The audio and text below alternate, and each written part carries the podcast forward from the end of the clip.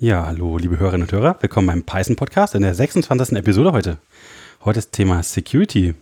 Ein Thema, was ich persönlich sehr, sehr spannend finde. Dazu haben wir natürlich auch wieder Gäste eingeladen, neben dem Jochen und mir, dem Dominik. Hallo. Sind heute wieder dabei der Christian, der Toini und der Philipp. Hallo Philipp. Hallo. Wie Hallo. geht's euch? Stellt euch doch mal kurz vor, wer ihr denn seid und dann erzählen wir ein bisschen was über die Folge. Tja, wer fängt an? Also ich, äh, ich bin der Jochen. Wenn ihr diesen Podcast hört, habt ihr, habt ihr mich wahrscheinlich Ja, schon das dabei schon gehabt. gehört. Ja, okay. Also ich glaube, das äh, brauche ich gar nicht weiter ausführen. Aber ich glaube, am interessantesten ist wahrscheinlich Philipp. Äh, der ist jetzt gerade zum ersten Mal dabei. Genau. Ja, ich bin äh, äh, Philipp. Ich habe äh, bis vor kurzem noch an der, an der Uni Düsseldorf äh, studiert und nachher auch äh, gelehrt zum Thema unter anderem auch Security. Also ich habe da die Vorlesung zur äh, Internetsicherheit hieß sie, glaube ich, oder wie haben wir sie genannt? Also intern hieß sie einfach Security. Ähm, die Security-Vorlesung ähm, gehalten. Netzwerk haben wir sie genannt. Also Netzwerksicherheit hieß sie offiziell. Ähm, und ähm, bin jetzt seit äh, zweieinhalb Jahren arbeite ich für die Firma Boxine in Düsseldorf. Äh, die ist wahrscheinlich bekannt durch ihr Produkt Oh, die ja. Tonybox. Also wenn man Ja. kleine Kinder hat, dann kennt man die Tonybox. Oh ja. Und Ja, genau die läuft auch mit Python. Vielleicht kommen wir da noch mal ein bisschen dazu. Oh cool, da haben wir letztens am Wochenende noch jemanden getroffen, der für die Firma arbeitet. Ah, interessant. Ja, ja, ich habe mich jetzt letztes Wochenende, genau mit Jens, den kennst du Ja, dann ja. wahrscheinlich äh, auch lange unterhalten. Genau, der Jens ist auch in meinem Team. Jens Ja. ist auch ein anderer, einer von den äh, Python-Entwicklern bei Boxine. Ja, Ja, cool. ja, ja, ja, ja, die, die Tony-Box super, äh, super beliebt. Also, Ja, das ein äh, Python-Projekt geworden ist. Ne? Also ihr kennt ja bestimmt, das sind diese kleinen Spielzeugfiguren, die man auf eine Box stellt und dann spielen sie ein Hörspiel. Also für alle, die keine Kinder haben. Genau. Ja, schön. Also heute das Thema Security. Wir wollen das so ein bisschen aus mehreren Perspektiven beleuchten, die wir noch gar nicht so genau festgelegt haben. Ist wie immer, ich habe keine Ahnung, stell dumme Fragen. Und ähm, die Jungs antworten ein bisschen. Ähm, ja, fangen wir doch direkt an. Ähm, was ist denn Sicherheit, Security? Was meint das denn? Also, dass niemand irgendwie einbricht und dann hat jemand irgendwie einen kaputten Pullover an und dann riecht dann so ein Rechner mit äh, grüner Schrift und dunklem Monitor oder wie sieht das aus? Das triffst du wahrscheinlich schon ziemlich gut.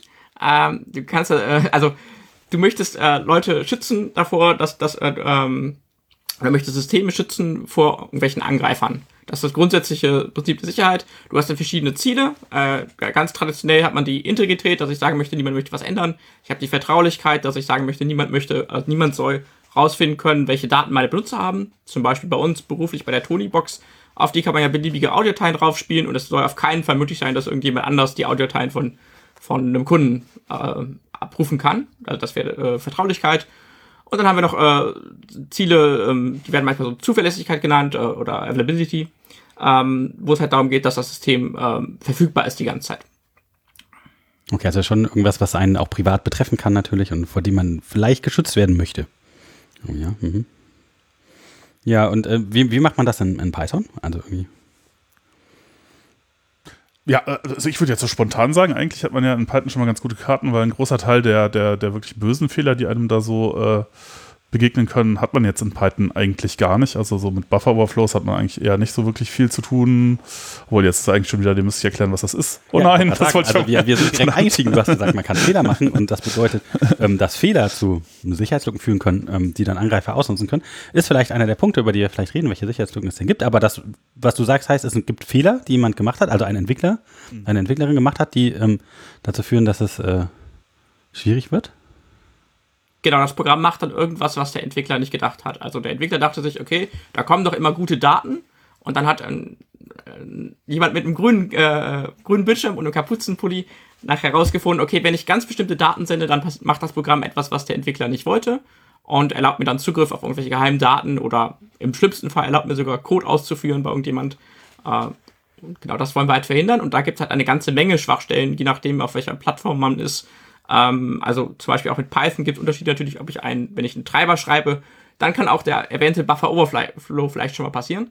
Ähm, wenn ich mit Python eher eine Webanwendung schreibe, dann muss ich mir da halt typische Sicherheitslücken anschauen. Aber das ist eigentlich immer, dass ich irgendwelche Eingaben des äh, Benutzers nicht richtig interpretiere und dann plötzlich komische Sachen mache. Benutzereingabe Speicher, also Buffer Overflow, vielleicht nochmal ganz kurz, das ist irgendwie der, der Speicher läuft voll und dann kommt man in Bereiche rein, die das Programm gar nicht vorgesehen hat und dann passieren komische, magische Dinge. Ne? Das ist dann diese Blackbox, der Mensch mit dem kaputten Ja. Pullover. Naja, also so also ganz, ganz kurz, äh, äh, irgendwie, ja, ist auch eine relativ spezielle Art von, von Sicherheitsproblem, aber das war irgendwann, äh, ich glaube, das war dann Mitte der 90er, ich weiß nicht mehr so ganz genau, gab es einen Artikel, äh, im Frag Magazine äh, von Aleph One irgendwie Smashing the Stack for Fun and Profit und ähm, äh, es betrifft vor allen Dingen die Programmiersprache C, die ist halt, das sind Strings Null Pointer terminiert und ähm, naja, wenn man Ach so.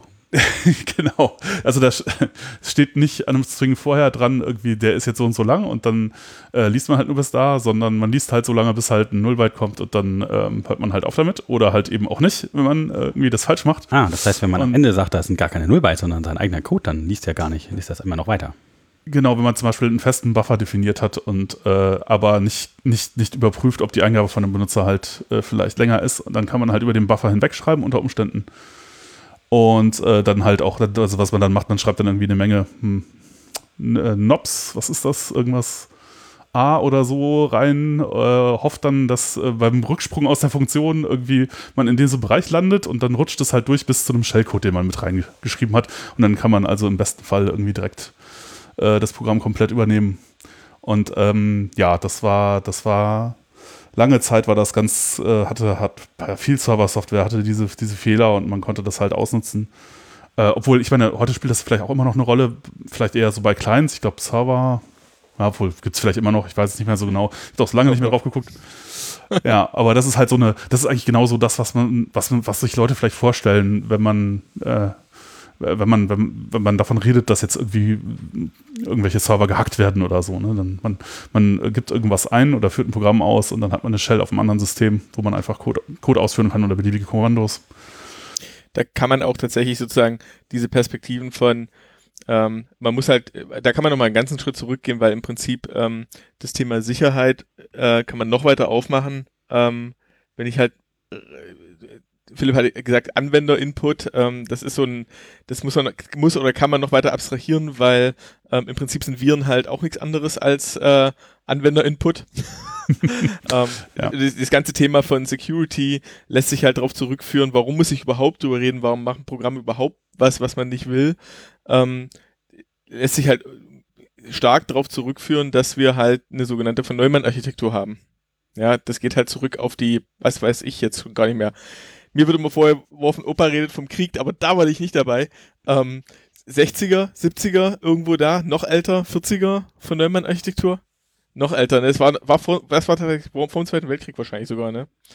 Ähm, irgendwo da, also als es so richtig losging, gerade erst mit den ganzen äh, allgemeinen äh, Rechenmaschinen und die von Neumann-Architektur hat halt ein wichtiges Konzept und das ist halt, dass der Programm, der Programmspeicher und der Datenspeicher eins sind.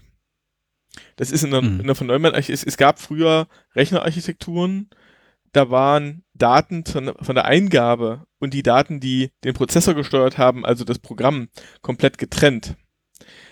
Macht halt das große Problem, dass du nicht einfach irgendwie Programme als Daten runterladen und ausführen kannst. Also der Effekt, den wir dadurch haben von der von Neumann Architektur, ist ja, ich kann ins Internet gehen, kann mir Daten runterladen und sie dann als Programm ausführen. Das Problem ist aber, der Vorteil ist gleichzeitig der Nachteil. Das heißt, auch Daten, die vielleicht gar nicht als Programm gedacht waren, werden als Programm ausgeführt. Und das ist, das ist sozusagen die ganze Krux da dran, dass die CPU schon nicht unterscheiden kann von, ist das jetzt hier, sind die Bytes bei mir gerade gedacht für, ich soll mit ihnen rechnen oder ich soll damit meinen, meinen Instruction Pointer befüttern. Und das kannst du halt, da gibt es ein, dieses Grundproblem wird never ever jemals weggehen. Das, das geht nie weg.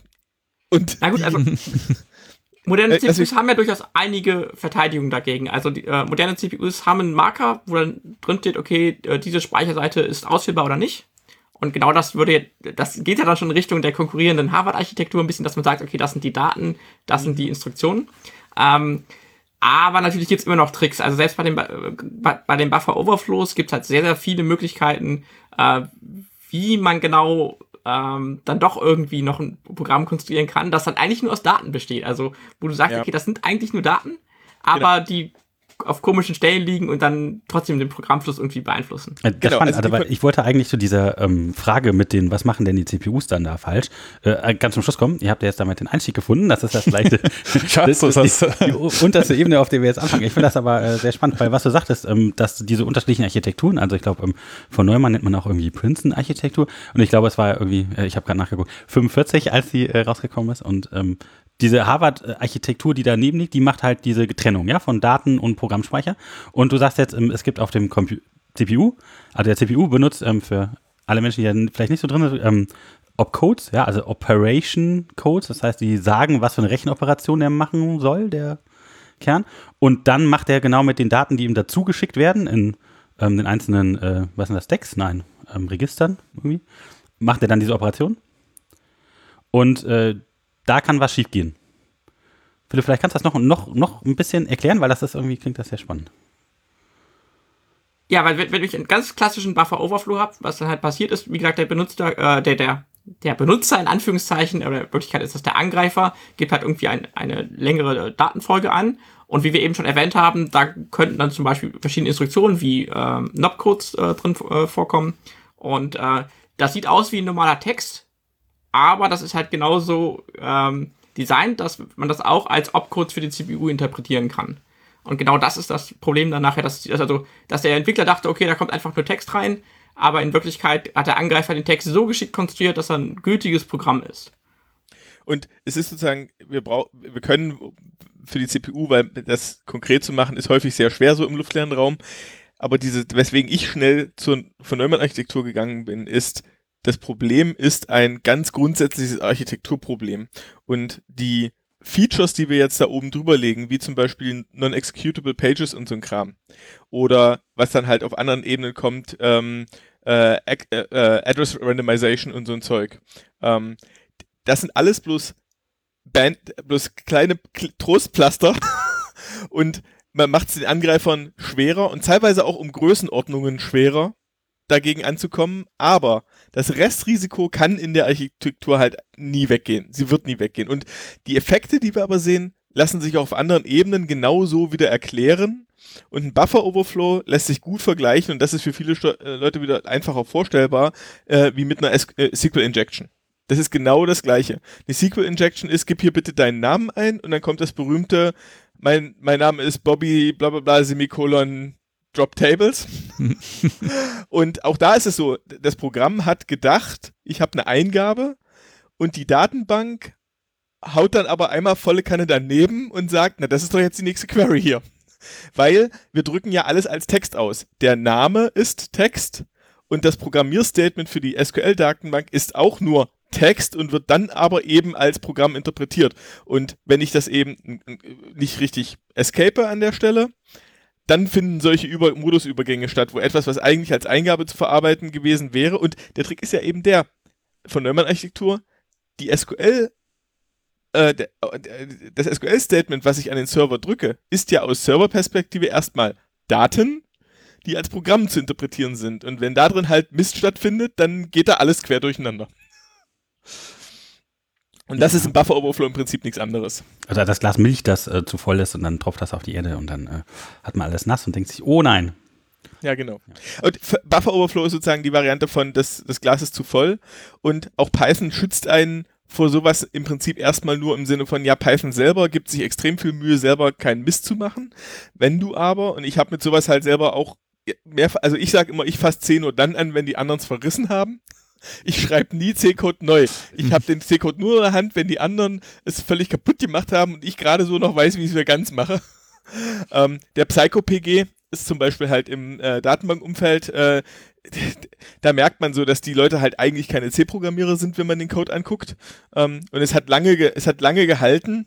Philipp macht genau das richtige Gesicht, das können jetzt die Podcast-Hörer nicht hören, aber wir haben so einen äh, Corona-tauglichen Video-Back-Channel und ähm, da ist es halt zum Beispiel so, äh, nicht jeder Buffer-Overflow ist gleich halt als Security-Problem ausnutzbar. Bevor, bevor ich halt sozusagen selber Code ausführen kann, kommen noch andere Fehlerklassen oder, oder Effekte vorher. Äh, typischerweise ist das dann erstmal ein Denial of Service, ähm, also zum Beispiel, dass halt das Programm crasht. Ähm, das ist erstmal noch nicht so dramatisch. Das ist natürlich auch aus dem Thema Availability als eine der vier äh, Sicherheitsperspektiven. Nur die Recovery ist, ist halt einfacher typischerweise. Bei dem Crash starte ich im schlimmsten Fall die, starte ich normalerweise die Anwendung einfach neu, äh, dann geht's weiter.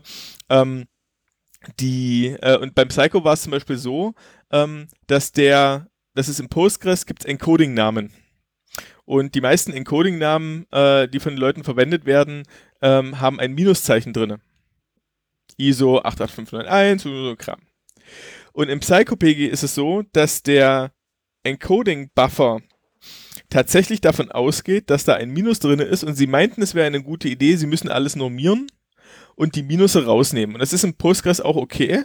Äh, der hat die ganzen Encoding-Namen auch immer noch in, mit ohne Minus rumliegen. Und ein Kunde von uns kam aber dann damals auf die Idee, es gibt in Postgres einen Alias für UTF-8, der heißt Unicode. So, und dann hat äh, der Psycho halt gesagt, na, jetzt kommt hier ein Encoding-Name, also streiche ich das Minus, das Minus raus. Also ziehe einen neuen Buffer, der genau ein Byte kürzer ist. Und schreibt dann Unicode ohne Minus in einen statt, was haben es? U-N-I-C-O-D-E, in einen 6 Byte langen Buffer statt in einen 7 Byte langen Buffer. Und weil sie aber nicht einfach nur malloc benutzt haben, weil ganz kleine Objekte zu allozieren im Speicher halt ineffizient sein kann, hat Python einen sogenannten Small Object Allocator. Äh, damit kann ich in eine Page, die ist typischerweise ein K oder sowas, je nachdem System kann die auch ein Megabyte oder größer sein, aber gehen wir mal von einem K aus oder 4K.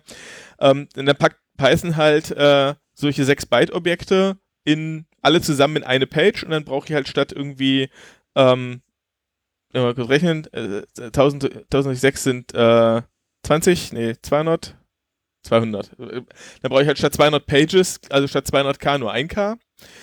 Die werden eng an eng hintereinander gepackt. Und was dann passiert ist, ist, dass diese, dass der Server, der das hatte, so alle Woche mal gecrashed ist.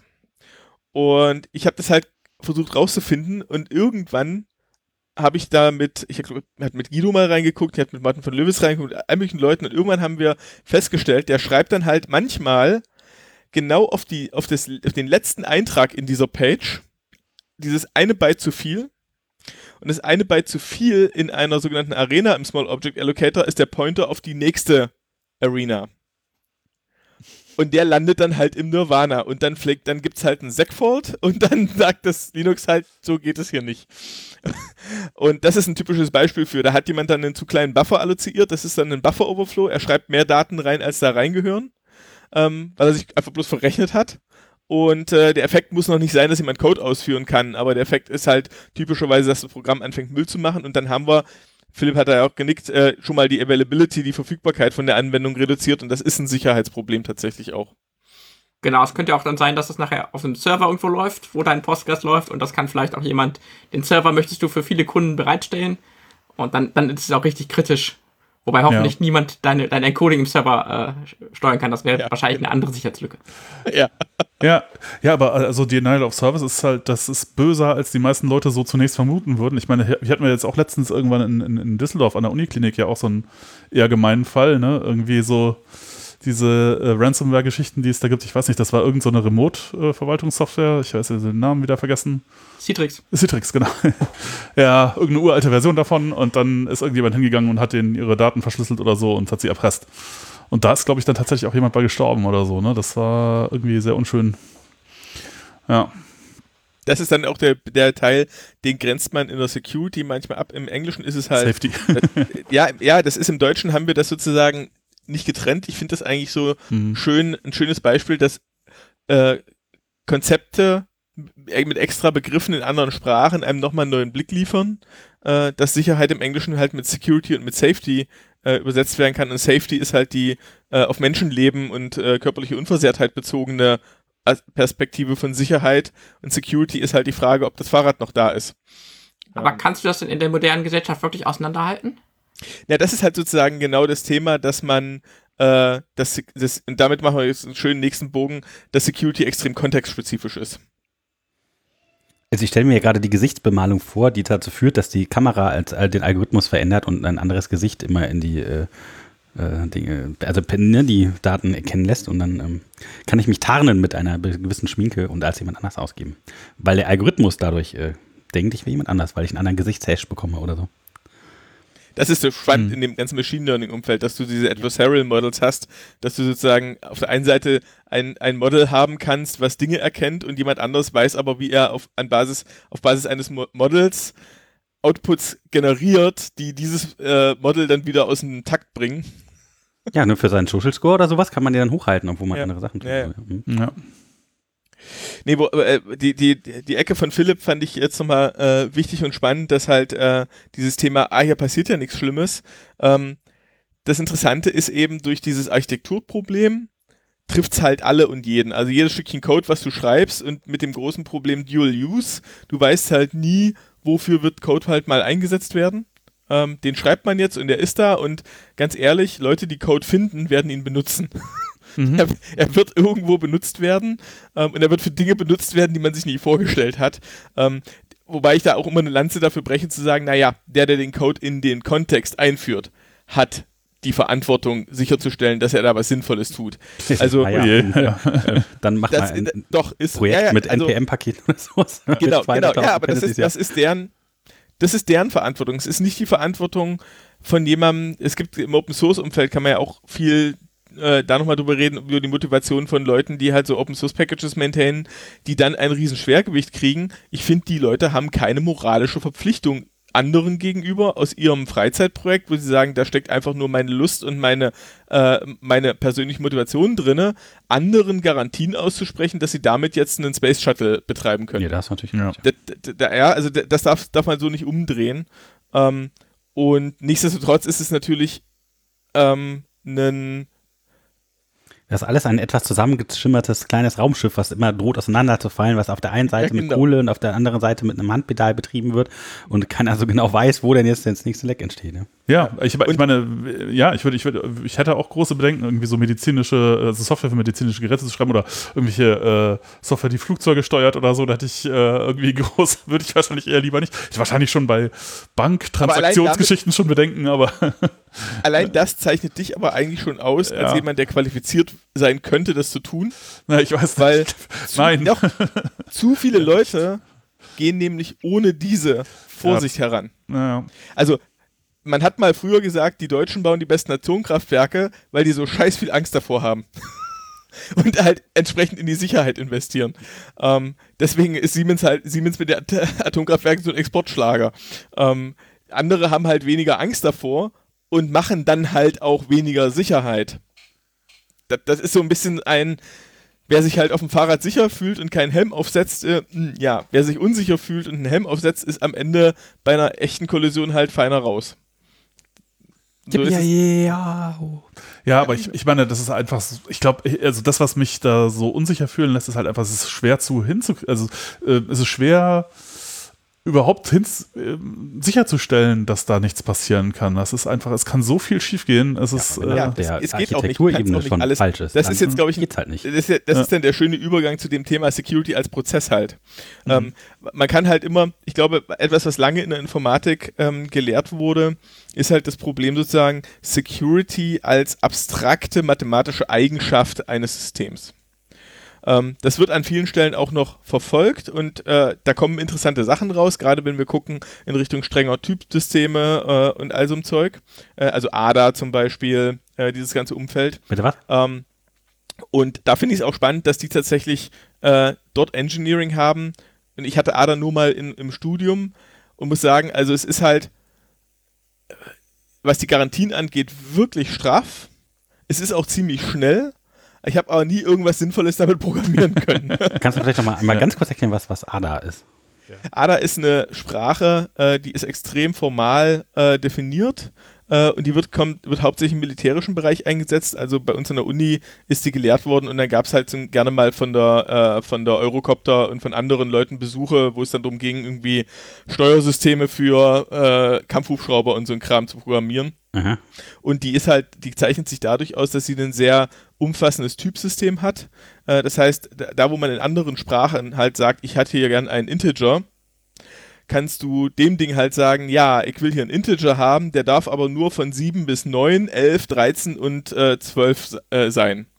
Und der Compiler kann dir vorher über alle Operationen deines Programms schon sagen, ob die Verkettung der Operationen in Summe noch zu zulässigen Ergebnissen führt oder ob du irgendwo deine Wertebereiche sprengen würdest.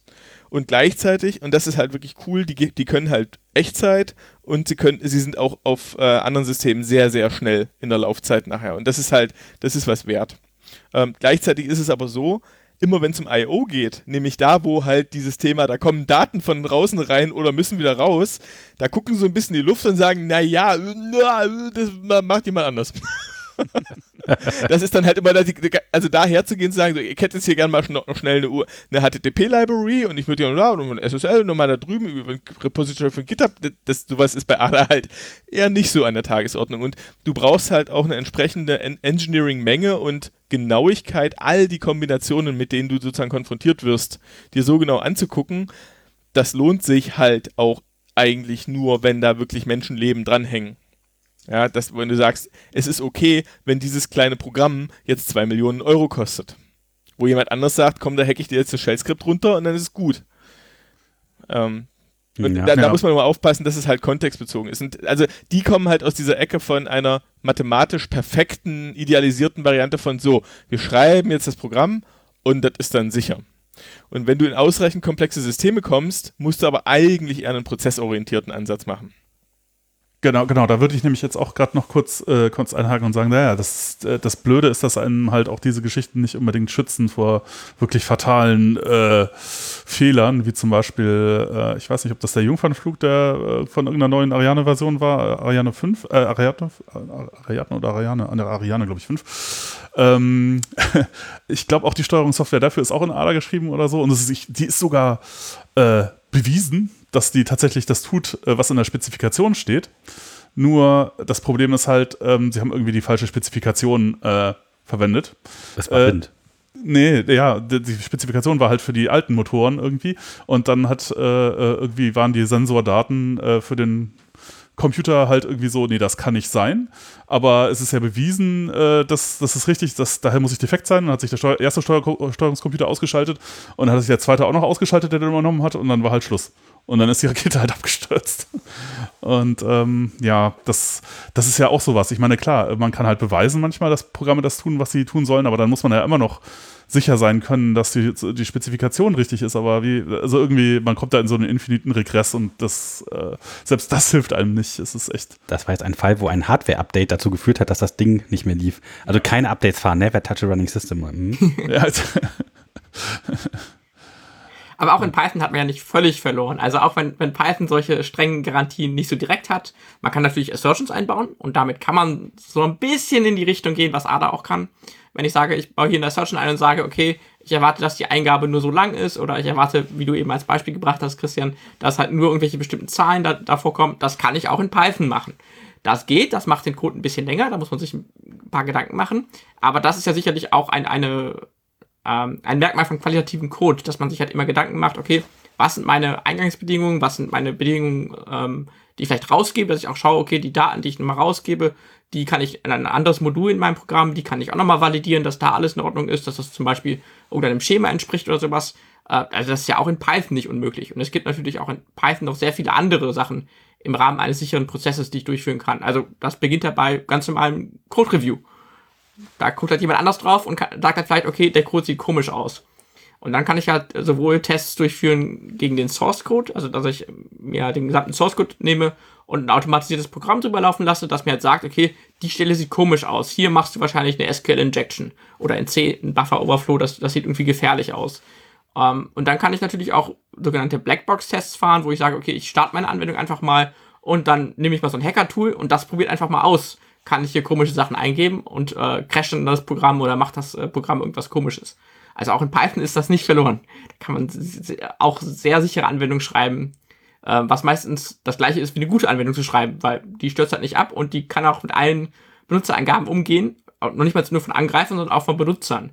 Also ich hatte das beruflich auch so. Wir haben, ähm, wir dachten erst, wir hätten einen Angreifer, weil uns unsere Anwendung abgestürzt ist, aber hat sich herausgestellt, wir hatten ein ähnliches Problem wie beim Buffer Overflow. Wir hatten ein Datenbankfeld mit einer bestimmten Länge und die Länge war aber in Bytes. Und dann kamen halt User an und haben ihren, ihre kleine äh, Tony-Figur mit ganz viel äh, Smileys genannt. Und dann passte das nachher nicht. und äh, äh, führte zu einem Crash. Und auch, auch sowas kann man natürlich auch äh, vorher darauf achten und, und äh, ents entsprechend auch testen. Das ist ja noch ein anderer sicherer, äh, ein anderer Bestandteil eines sicheren Prozesses, dass ich sagen kann, ich äh, schreibe vorher Tests und ich überlege mir entweder manuell oder sogar automatisiert, wie sehen komische Eingaben aus. Bei Nummern sind das meistens null oder sehr kleine Zahlen oder sehr große Zahlen. In, typischerweise äh, auch Zahlen, die vielleicht äh, über die 32 Bytes hinausgehen, was in Python jetzt nicht so ein Problem ist, oder über die 64 äh, Bits, über die 64 Bits hinausgehen. Also wenn, wenn ich dann eine sehr große Zahl, wenn ich 2 hoch 64 plus 1 schreibe, dann in Python gar kein Problem. Aber in vielen anderen Programmiersprachen führt das halt zu, zu einem äh, äh, Absturz oder zu komischem Verhalten. Und damit kann ich auch in Python, glaube ich, sehr gut Sicherheit ähm, sichern. Also du würdest tatsächlich in äh, solchen kritischen Fällen, wo du überlegst, ah, ich weiß nicht so genau, was bei rauskommt, Assertment Statements in den Code schreiben einfach und dann sagen, assert this should never happen oder sowas und dann, äh, wenn es genau, fliegt, dann Genau, vielleicht auch testen. Also bei dem Beispiel, was ich eben gebracht habe, wo, wo die Benutzer Emojis ein, eingegeben haben oder andere komische Unicode-Zeichen, haben wir halt einen Test gemacht. Und dieser Test, also wir haben äh, sowohl einen Unit-Test, der also ganz normal in, in, der Anwendung läuft, wo wir halt mal ausprobieren, was passiert, wenn ich nur Emojis eingebe oder andere komische Strings. Und wir haben aber auch einen End-to-End-Test, der das aus, äh, der das gesamte System testet. Also zum Beispiel hatten wir auch mal einen Bug, der das, ähm, der durch den Reverse Proxy vor unserer Anwendung äh, verursacht wurde, dass der halt Sachen falsch macht. Und sowas kann man dann halt nicht so richtig testen. Natürlich könnte man auch in Nginx sagen, ich schreibe eine Art Unit-Test für unsere Nginx-Konfiguration, aber da ist dann praktisch halt wirklich einen End-to-End-Test zu schreiben, ähm, der halt wirklich eine echte Anfrage gegen das echte System schickt oder gegen Prod. Also da kann man sogar gegen sein Production-System testen. Aber natürlich testet man das im Normalfall zuerst gegen Development und sendet mal, mal komische Anfragen und schaut, okay, geht das, kommen hier ordentlich Ergebnisse raus und ähm, meldet das System vielleicht auch, auch hinten drum schon, dass irgendwas umgefallen ist und ähm, da, das kann man halt damit schon ganz gut testen. Mhm. Ich finde es halt auch mhm. spannend aus der Perspektive von ähm, User lassen sich halt äh, mehr Dinge einfallen, als man selber halt vorher konstruieren kann. Ähm, Tests sind an der Stelle immer natürlich auch super, ähm, weil man, wenn man im Hinterkopf behält, dass Tests halt eben nicht äh, dafür da sind, Beweise äh, zu ersetzen. Also ja, sie sind sogar eine Annäherung eines Beweises. Ähm, und aber sie können halt nie alle Fälle abdecken. Das geht halt schon in dem Moment schief, wenn du halt ein kontinuierliches äh, äh, Wertesystem hast an der Stelle. Und äh, was da halt interessanterweise zum Tragen kommt aus einer ganz anderen Ecke von Security, ich weiß gar nicht mehr welches, welcher amerikanische Militär das war. Ähm, das kommt so aus dem Counterterrorism-Zeug. Äh, ähm, das ist Only Variety match, äh, can, match, can match Variety. Also das Problem von Terrorismus ist halt, dass Terroristen extrem variierte Inputs, also Angriffe fahren. Wirklich, die halt, also da geht's ja nicht um eine reguläre Kriegsführung nach irgendwie Genfer Konvention, sondern die machen Dinge, gerade weil sie verboten sind und weil keiner damit rechnet an Stellen, wo keiner damit rechnet. Und äh, die Amerikaner haben halt irgendwann rausgefunden, wir können dem halt nicht mit herkömmlichen Maßnahmen, indem wir alle möglichen Fälle durchdeklinieren, entgegentreten, sondern du brauchst halt kognitive Diversität, um auf diese absurden Ideen zu kommen. Du brauchst tatsächlich Leute, die unterschiedlich ticken und ganz ehrlich, keiner von uns, wenn ich hier in die Runde gucke, wir haben halt vier mittelalte weiße Männer. Und die, die Diversität ist auf der Ebene äh, halt auch kognitiv dadurch mit dem Bias belegt. Keiner von uns kommt auf die Idee, in seinen Tests halt Katzen-Emojis in den, äh, in den Inputs zu sagen. Das, das macht ja. halt von uns keiner. So. Und you know. an, an, der, an der Stelle ist Security als Prozess halt tatsächlich auch von einer hohen Diversität, äh, also braucht eine hohe Diversität, immer mit den kleinen, äh, kleinen Zusatz von kognitive Diversität, die aber auch tatsächlich überlappt mit kultureller und äh, persönlicher äh, etc., Erfahrung etc., ähm, um halt das erzeugt zu kriegen, dass man halt genü auf genügend Ideen kommt, die dann mal so eine Baseline herstellt von, okay, das ist jetzt hier nicht mehr scheiße. Ähm, und man kann sich, naja, das ist immer, ich finde das aus einem prozesshaften Ansatz gesehen und das ist halt das, wo wenn ich dann, wenn Jochen, der halt sagt, Hilfe, ich will keinen Space Shuttle Code schreiben, aber Leute, die halt besser differenzieren können zwischen ja, wie gut oder schlecht ist es denn versus ist es jetzt perfekt sicher oder ist es nicht perfekt sicher? Weil das, das kenne ich halt aus vielen auch so Corporate-Umgebungen, wenn man Diskussionen führt, für die ist halt Sicherheit ein An- oder Ausknopf. Entweder mhm. es ist mhm. sicher oder es ist nicht sicher, weil die müssen unter irgendeinem Produkt ihre Checkliste machen von, ja, dieses Produkt ist sicher, deswegen dürfen wir es einsetzen. Da steht halt immer auf Rot ähm, die Lampe, wenn man ehrlich ist, ne?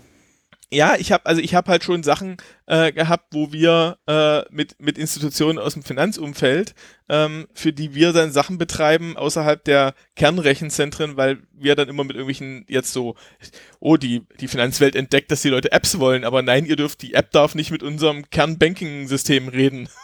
Äh, und dann sind wir da häufig so ein Layer dazwischen, wo wir sagen, okay, wir betreiben für euch diese ganzen APIs und machen da den Kram dazwischen, dann sind wir so diese Pufferzone.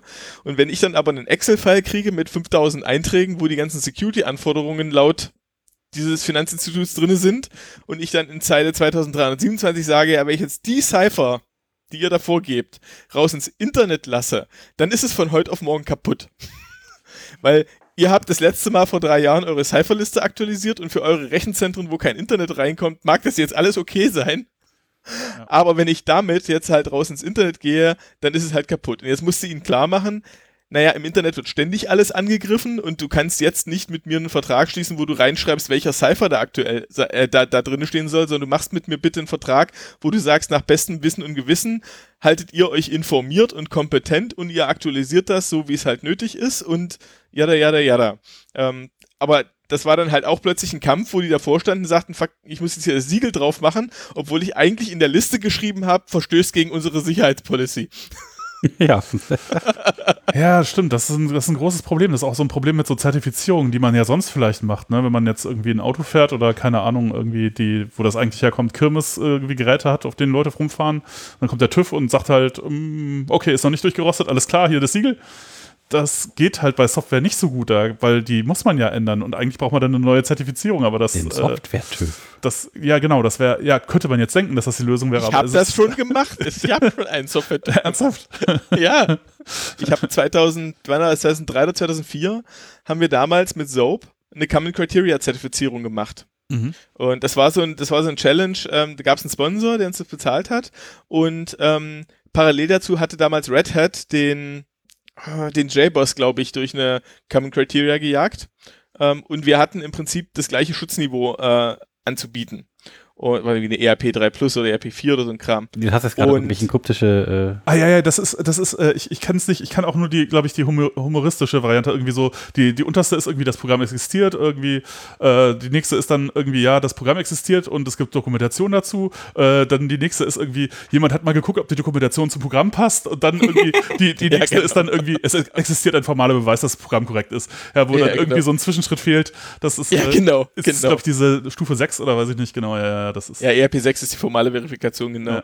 Ja. Ähm, und nee, nee, wir hatten da schon ein relativ hohes Schutzniveau und die Common Criteria als Framework, um über Security nachzudenken, inhaltlich, ist toll.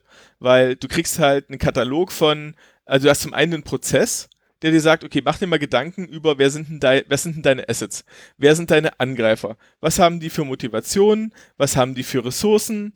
So, und jetzt gucken wir mal, was, wie mappen wir das alles aufeinander von ähm, wie, wie sind deine Assets mit was geschützt gegenüber welchen Angriffsszenarien, jada, jada, jada. Und die haben auch noch einen tollen Implementationskatalog, wo sie sagen, okay, also wenn du folgendes countern möchtest, könnte man zum Beispiel Logging machen. Und wenn du Logging machst, dann musst du dir über die Integrität vom Log Gedanken machen, dann musst du dir über Zeitstempel Gedanken machen, dann musst, so, und das sozusagen, das ist so ein bisschen, da kannst du wie bei so einem Spinnennetz irgendwie reingreifen, erstmal, was interessiert mich, und dann kommen alle Sachen hinterher, von die du noch berücksichtigen musst. Das ist viel, aber es ist eigentlich erstmal auf der Ebene fachlich gar nicht schlecht gewesen. Das große Problem ist, die Common Criteria kommt aus der Produktsicherheit. Und die gehen halt davon aus, dass ein Produkt eben siehe ein Karussell auf dem Jahrmarkt, das Ding wird einmal gebaut und existiert jetzt und jetzt ist das ab und jetzt läuft das 30 Jahre. Wenn du aber sowas wie einen Open Source Application Server hast, oh, wo du exakt ein Release, wo, wo, du exakt ein Release einmal ähm, verifizieren darfst und dann kommt aber in 23 Stunden das nächste raus Tja. Und du fängst, die, du fängst die ganze Zertifizierung wieder von vorne an, das geht dann halt schief.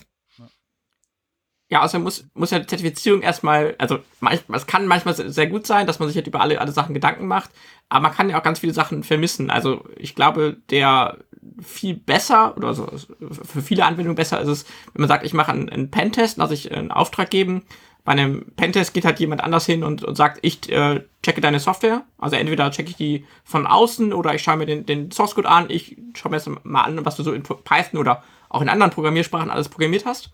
Und das sind dann halt äh, erfahrene Entwickler in der genau der Pro Programmiersprache und die können halt schon, vielleicht auch mit automatischen Tools, sehr schnell kritische Stellen finden. Also damit habe hab ich auch gute Erfahrungen gemacht.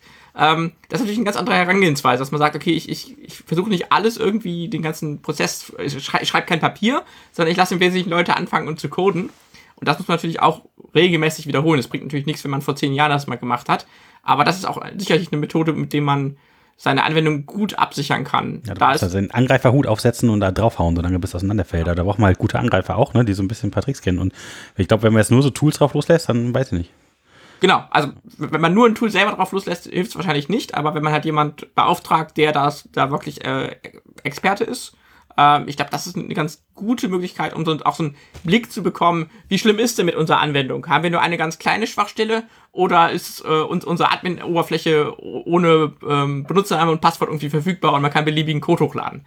Und ich glaube, da, das ist noch ein bisschen eine andere Herangehensweise, aber ich glaube, das ist äh, oftmals effektiver, vor allem für so kleinere Projekte. Wenn man natürlich eine Zertifizierung braucht, dann braucht man sie, aber ich weiß nicht, ob das immer auch wirklich zur Sicherheit führt, wenn ich nur ganz viel Papier schreibe. Also ich würde an der Stelle halt eine Lanze brechen für das, was wir jetzt zu Corona-Zeiten kennengelernt haben, als irgendwie Schweizer Käsemodell. Mhm. Ähm, du, du, kannst halt, also für alle, die das noch nicht gehört hatten, ist sozusagen diese ganzen Maßnahmen, äh, alle, alle Anti-Corona-Maßnahmen sind für sich genommen natürlich durchlöchert, wie so ein Schweizer Käse. Aber wenn ich halt fünf Scheiben Schweizer Käse hintereinander lege, äh, ist die Filtrationsrate dann doch relativ gut. Ähm, dass also wirklich über fünf Schichten an der gleichen Stelle überall die Löcher sind, das passiert halt normalerweise nicht. Und deswegen würde ich halt es immer, also aus meiner dann längerfristigen Erfahrung, würde ich halt sagen, je nachdem, es kommt immer auf den Kontext drauf an. Man muss immer erstmal gucken, was sind hier eigentlich die Assets gerade. Äh, und wenn ich gerade hier in meinem Heimkeller irgendwie die Temperaturdaten von meinem Haus aufschreibe, denke ich mir so, ja, mir egal. dann darf dann darf es halt auch mal, wenn ich für mich entschieden habe, die dürfen auch ins Internet purzeln, dann ist schon okay. ähm, die äh, aber tatsächlich diese Layer zu haben, auf der einen Seite Produktsicherheit tatsächlich sich anzugucken, mit den, was sind hier eigentlich die technischen Maßnahmen und sowas wie eine Common Criteria im Hinterkopf zu haben ähm, ist für mich inzwischen eher das Know-how von, das setze ich ein, während ich eine, äh, ein System aufbaue. Äh, um sozusagen äh, schon vorher zu wissen, okay, wo ist denn die Checkliste, wo ich dann weiß, jetzt bin ich, jetzt habe ich wenigstens nichts unnütz vergessen. Ähm, während äh, dann halt das, das Thema ist halt auch jemand zum Beispiel vom Pentest, da würde ich auch sagen, auch einige Leute, mit denen ich mich dann austausche, sagen, nee, dann machst du halt lieber auch noch gleichzeitig sozusagen einen externe Code Review, äh, die sozusagen über das, was du brauchst, halt dann nochmal Whitebox drüber guckst und dann kannst du nochmal von draußen draufhauen und diese ganzen Schichten ergeben dann halt. Und gleichzeitig kannst du dann an vielen Stellen ja auch, wenn man äh, standardisierte Protokolle wie halt HTTP immer so dazwischen hat, dann gibt's da ja auch noch die Möglichkeit, immer nochmal so Schichten einzuziehen wie eine Web Application Firewall, die einem so bestimmte äh, Sach bestimmte Sachen schon mal wegfängt. Also ich habe zum Beispiel ein paar Kunden, denen gucke ich über die Schulter und da weiß ich dann so, okay, bei dir knall ich da jetzt eine Waffe davor äh, weil ansonsten traue ich mich nicht, das ins Netz rauszulassen. Du sagst mir, es muss raus ins Netz.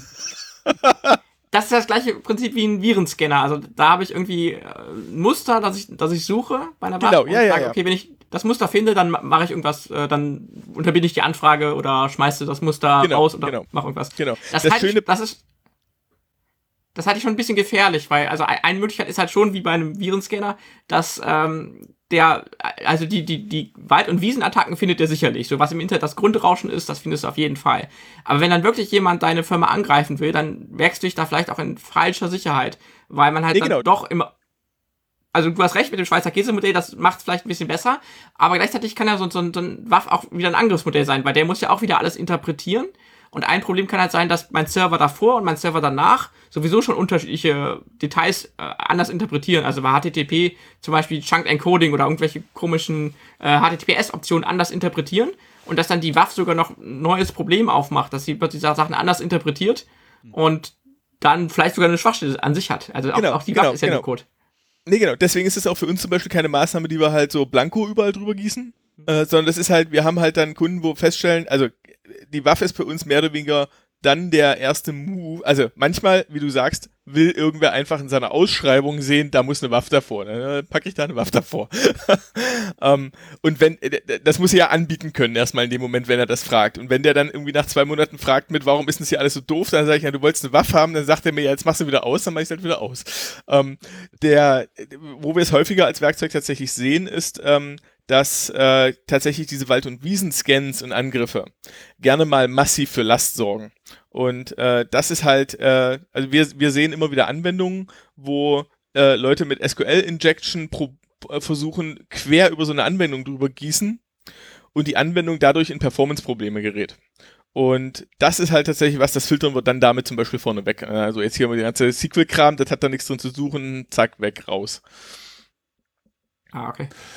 Ja, ja, aber ich, äh, genau, also das, äh, ich habe auch schon mal äh, von jemandem gehört, der so, so Pentests äh, macht, äh, dass er meinte, so, ja, da war eine Bank, die hatte irgendwie ein System vor den Datenbanken und das sollte eigentlich aus dem SQL irgendwie alles rausfiltern, was, und das hat dazu geführt, dass SQL-Injection wieder möglich wurde, weil es halt Ja, ja, äh, Dinge Klar, zu viel rausgenommen hat. Das halt, ja, und Du hast, du, du hast ja ein Kombinat, also aus Komplexitätsperspektive hast du immer das Problem der Kombination, Kombinatorik.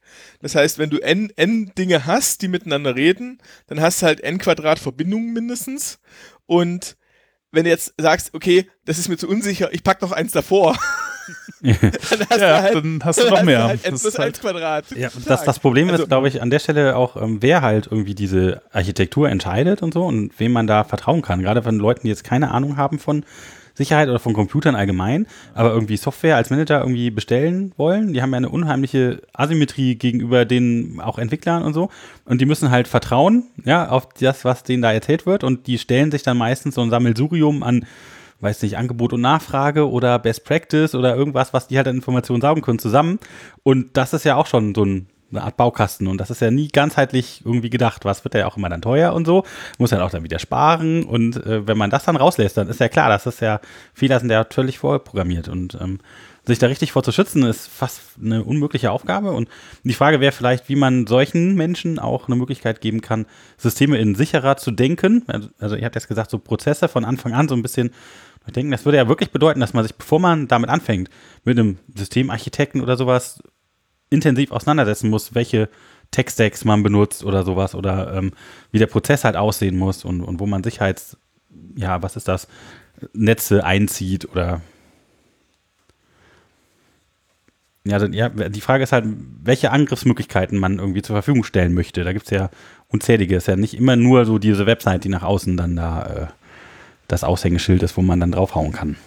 Ja, die Versuchung ist sicherlich groß, Sicherheit sozusagen als Feature, als, als äh, Draufklopf äh, anzukaufen. Also man hat ein riesiges System, was aktuell existiert, was in Wirklichkeit wahnsinnig unsicher ist. Und dass man sagt, okay, ich mache jetzt einfach, ich kaufe jetzt eine, eine Waffe oder irgendwas anderes, äh, kauf, mach einmal einen Pentest oder mach, mach eine Sache und äh, hoffe dann, dass das damit okay ist, dass ich halt Sicherheit dazu kaufen kann. Ich glaube, es ist ähm, viel, es entsteht viel bessere Software, nicht nur sichere, sondern auch äh, bugfreiere Software, wenn man die gesamte Software direkt so anlegt, dass man sagt, okay, bei der Produktion der Software, ich mache mir vielleicht vorher Gedanken, ich würde nicht mal sagen, viel über die, die eigentlichen Zertifizierungen oder die, die Prozesse, sondern vielleicht mehr, wie, wie lasse ich die entwickeln? Wie sorge ich dafür, dass, dass, wie gesagt, wie ich eben erwähnt hatte, Code Review, also wie sorge ich dafür, dass das halt schon ähm, die, bei der Entwicklung direkt die Software sicher ist, weil nachher das draufzubauen ist immer schwieriger. Also nachher mit dem Scanner zu suchen ist, glaube ich, schwieriger als zu sagen, okay, ich habe äh, Entwickler, die sich direkt äh, drüber Gedanken machen und Das ist ja zum Beispiel total kaputt. Also ich äh, hatte jetzt irgendwie mal so die Situation, dass so ein Konzern da war. Ähm, die wollten dann Software bereitstellen und dann haben sie gesagt, so, nee, aber neue Software ist irgendwie komisch. Wir wollen die alle auditieren vorher, so persönlich, also als Security-Team und haben dann so einen äh, Service dann rausgebracht, dann jetzt im November und da war dann Django 1.10.4, weil das dann die sichere Version war. Das ist also LTS war 1.11 für alle, die es noch wissen. Das ist halt schon ein altes System und da gibt's halt dann irgendwie schon jede Menge irgendwie Exploits, wenn man irgendwie genug nachsucht, die irgendwo drinstehen und ähm, das wird dann von den Leuten irgendwie geauditet und äh, man fragt sich halt, okay, was machen die denn da eigentlich? So, wa warum tun die das? Und das ist halt vielleicht so ein, ja, das kriegt man, glaube ich, gar nicht so das gut in ist den halt Griff, wieder ne? der Griff in die Richtung Product Security statt Process Security. Ähm, die, ähm, al- also ein prozesshafter Ansatz und wir haben jetzt ja auch seit anderthalb Jahren, seit, nee, seit, doch seit bisschen mehr als anderthalb Jahren machen wir bei uns ISO 27000 ähm, und äh, der Trick ist halt bei vielen, die, die prozesshaften Security-Sachen werden häufig missverstanden, weil die Standards, die es dazu gibt, wie eine Keule aussehen, obwohl sie eigentlich gar nicht so schlimm sind. Man muss da bloß, wenn man die Standards interpretiert, immer unterscheiden zwischen, was fordert der Standard formal und was ist im nächsten Satz schon nur noch die Implement Implementationsguideline, wo man dann eigentlich selber Hoheit hat. Also ich habe halt auch jemanden, äh, der meinte, ja, ISO 27000, seitdem müssen wir sämtliche Stromkabel einmal im Jahr äh, irgendwie äh, auf die Erdung prüfen. Also, äh, nee, musste nicht, ich habe auch eine 27, aber dann müsst ihr das doch auch mal so, nee, müssen wir nicht. Ja, aber, aber, ja, nee, müssen wir nicht. Und dann dreht man so eine Schleife mit, naja, die ISO sagt, du musst dich halt um die für dich relevanten Normen und äh, Vorschriften kümmern. Das sagt die ISO 27000. Also macht man das. Und ich sagt aber auch, du musst sie bewerten. Und musst dann Schlussfolgerungen für dich daraus ziehen. Und es ist völlig legitim im Rahmen der ISO zu sagen, ja, wir haben zur Kenntnis genommen, dass ortsveränderliche äh, elektrische Verbraucher irgendwie alle zwei Jahre auf X geprüft werden müssen. Ähm, machen wir nicht. Aber jetzt Weil- muss ich mal erklären, was für eine Lücke ähm, das offen lassen könnte, wenn, warum man das testen wollen möchte. So, naja, ISO als Prozess, die ISO als Informationssicherheitsprozess ist ex extrem umfassend und zwingt dich dazu, den kompletten Wertschöpfungsprozess von einem IT-System zu betrachten. Da gehört halt dann unter anderem auch dazu, ähm, dass dass du eben rechtliche Rahmenbedingungen bewertest, äh, etc., weil du musst am Ende immer für alle deine Assets ähm, und Philipp hat das halt schon die vier Grundsicherheitsaspekte, also bei uns sind sie aufgeschlüsselt, manchmal wären es drei, manchmal wären es vier, äh, halt nach äh, Vertraulichkeit, Confidentiality, nach Integrität, Integrity, nach Authentizität äh, und nach Availability äh, zu schützen. Und, und was hat das Auf jetzt damit zu tun, dass da so ein Stromkabel ist, ähm, in das sich. Ja, äh, Strom ist zum Beispiel für die Availability relativ sicher, relativ wichtig. Okay, also Availability, okay. Und äh, du misst halt dann da quasi nur die Stromleitung, um zu testen, ob das Ding irgendwann mal ausfällt. Na, es gibt eine, es ist halt eine deutsche Norm, das, die kommt aus dem, ich weiß nicht welches ist, ähm, die schreibt halt vor, dass halt alle äh, ortsveränderlichen äh, Verbraucher ähm, auf Ja, Fehlerstürme zu prüfen sind, alle, alle zwei Jahre halt so. Und wenn die ISO halt sagt, du musst halt alle, alle für dich gültigen Rechtsnormen äh, berücksichtigen äh, und überwachen etc., dann schlägt sowas halt auch zu. Was die Leute aber eben häufig missverstehen, ist, dass in der ISO drin steht, du sollst es bewerten und du sollst für dich daraus ableiten, ob das jetzt was ist, was relevant ist oder nicht. Du kannst als Geschäftsführer oder als äh, CISO an der Stelle immer sagen, okay, ich habe da fünf Risiken gesehen, ich akzeptiere die. Jetzt hast du aber Kannst meine Story hingehen, kaputt gemacht. Ich wollte eigentlich äh, die Story hören, ähm, wie man durch das Stromkabel in den Rechner des äh, Juniors eindringt. Na, das, das Stromkabel Stromkabel, ähm, ka- also das kann zum Beispiel passieren, wenn du deinen Prozess so aufstellst und sagst, naja, Stromkabel sind für uns keine sicherheitsrelevanten Dinge. Deswegen kaufen wir die beim äh, aus der Grabbelkiste beim Euroshop nebenan. So. Und das heißt, dann verkaufen die dir plötzlich en masse Dinge, wo sie wissen, in einem halben Jahr geht da drinnen irgendwas kaputt und dann geht bei dir im Rechenzentrum mit einem Mal das Licht aus und dann ist deine Verfügbarkeit hin. Ja. Und weil dein Redundanzkonzept natürlich davon ausging, dass dir niemand so ein Ding untergejubelt hat, mit der Absicht, dass da ein kleiner Sollbruchkondensator oder irgendwas drin ist, der dann halt in nach so und so viel Stunden Laufzeit einfach eine Schmelzsicherung durchgehen lässt. Also das hat jetzt, glaube ich, auch erstmal nur relevant für so Atomkraftwerke oder sowas, die halt dann äh, vernünftige Kühlung brauchen. Aber Nein, das kommt auf deine, das kommt auf deine, ähm, deine Angreifer und die Motivation der Angreifer drauf an. Also die Story da drumherum wäre zum Beispiel, jemand zu sagen, also wir betreiben Dienst, wir betreiben Dienste sehr, sehr lange, teilweise 10, 15 Jahre länger. Das heißt, wenn ich, und auch teilweise mit politischem äh, äh, Impact, ähm, also wir haben ein paar Systeme, die sind unter anderem zu uns gewandert, extra aus Amerika raus, ähm, von Non-Profits, die unter anderem im Nahen Osten halt aktiv sind. Ähm, und die haben ein massives Sicherheitsbedürfnis äh, um das Leben derer, deren Daten in dem Ding drin stehen, weil da halt äh, Decknamen und so ein Zeug auftauchen. Und die, wenn du dann halt sagst, naja, wenn da jemand ein richtiges Long Game spielt und sagt, ich habe hier drei Jahre Zeit, das ist nicht das Problem. Ich will aber, dass diese NGO mal so richtig gegen die Wand fährt. Dann habe ich jetzt die Lücke und sage, aha, ich habe rausgefunden, deren Hoster kauft immer irgendwie beim äh, aus der Grabbelkiste die Stromkabel. Das dauert jetzt, naja, der tauscht nur so und so oft die Stromkabel aus. Aber wenn ich es schaffe, irgendwie ein Drittel seiner Stromkabel durch meine mit dieser Schmelzsicherung zu ersetzen, dann bin ich in drei Jahren so weit, dass dann irgendwie bei dem das RZ implodiert. Das ja. ist die, das ist sozusagen die, und, man, und da muss man immer aufpassen. Man, da kommt dieser, welcher XKCD ist das mit der hohen Verschlüsselung und dem 5, der, der 5 Dollar Entschlüsselungsmaschine? XKCD bitte nochmal einmal. Ja, X, XKCD, ähm, Comic. Ja. Ähm, da Wo gibt es die einen Idee ist, schönen, wo die Idee ist, dass du eine ganz, ganz teure Verschlüsselung kaufen kannst, mit, mit super zertifiziert. Und ähm, dann kommt aber jemand zu deinem Admin mit dem äh, 5 Dollar äh, Baseballschläger und bedroht ihn dann und sagt, okay, gib mir das Passwort. Wenn du das für nicht gibst, dann äh, äh, hau ich dich mit dem Schläger. Und äh, dann bringt dir die beste äh, Zertifizierung und die beste Sicherheit nichts. Ja, ja, Genau. tatsächlich, ja.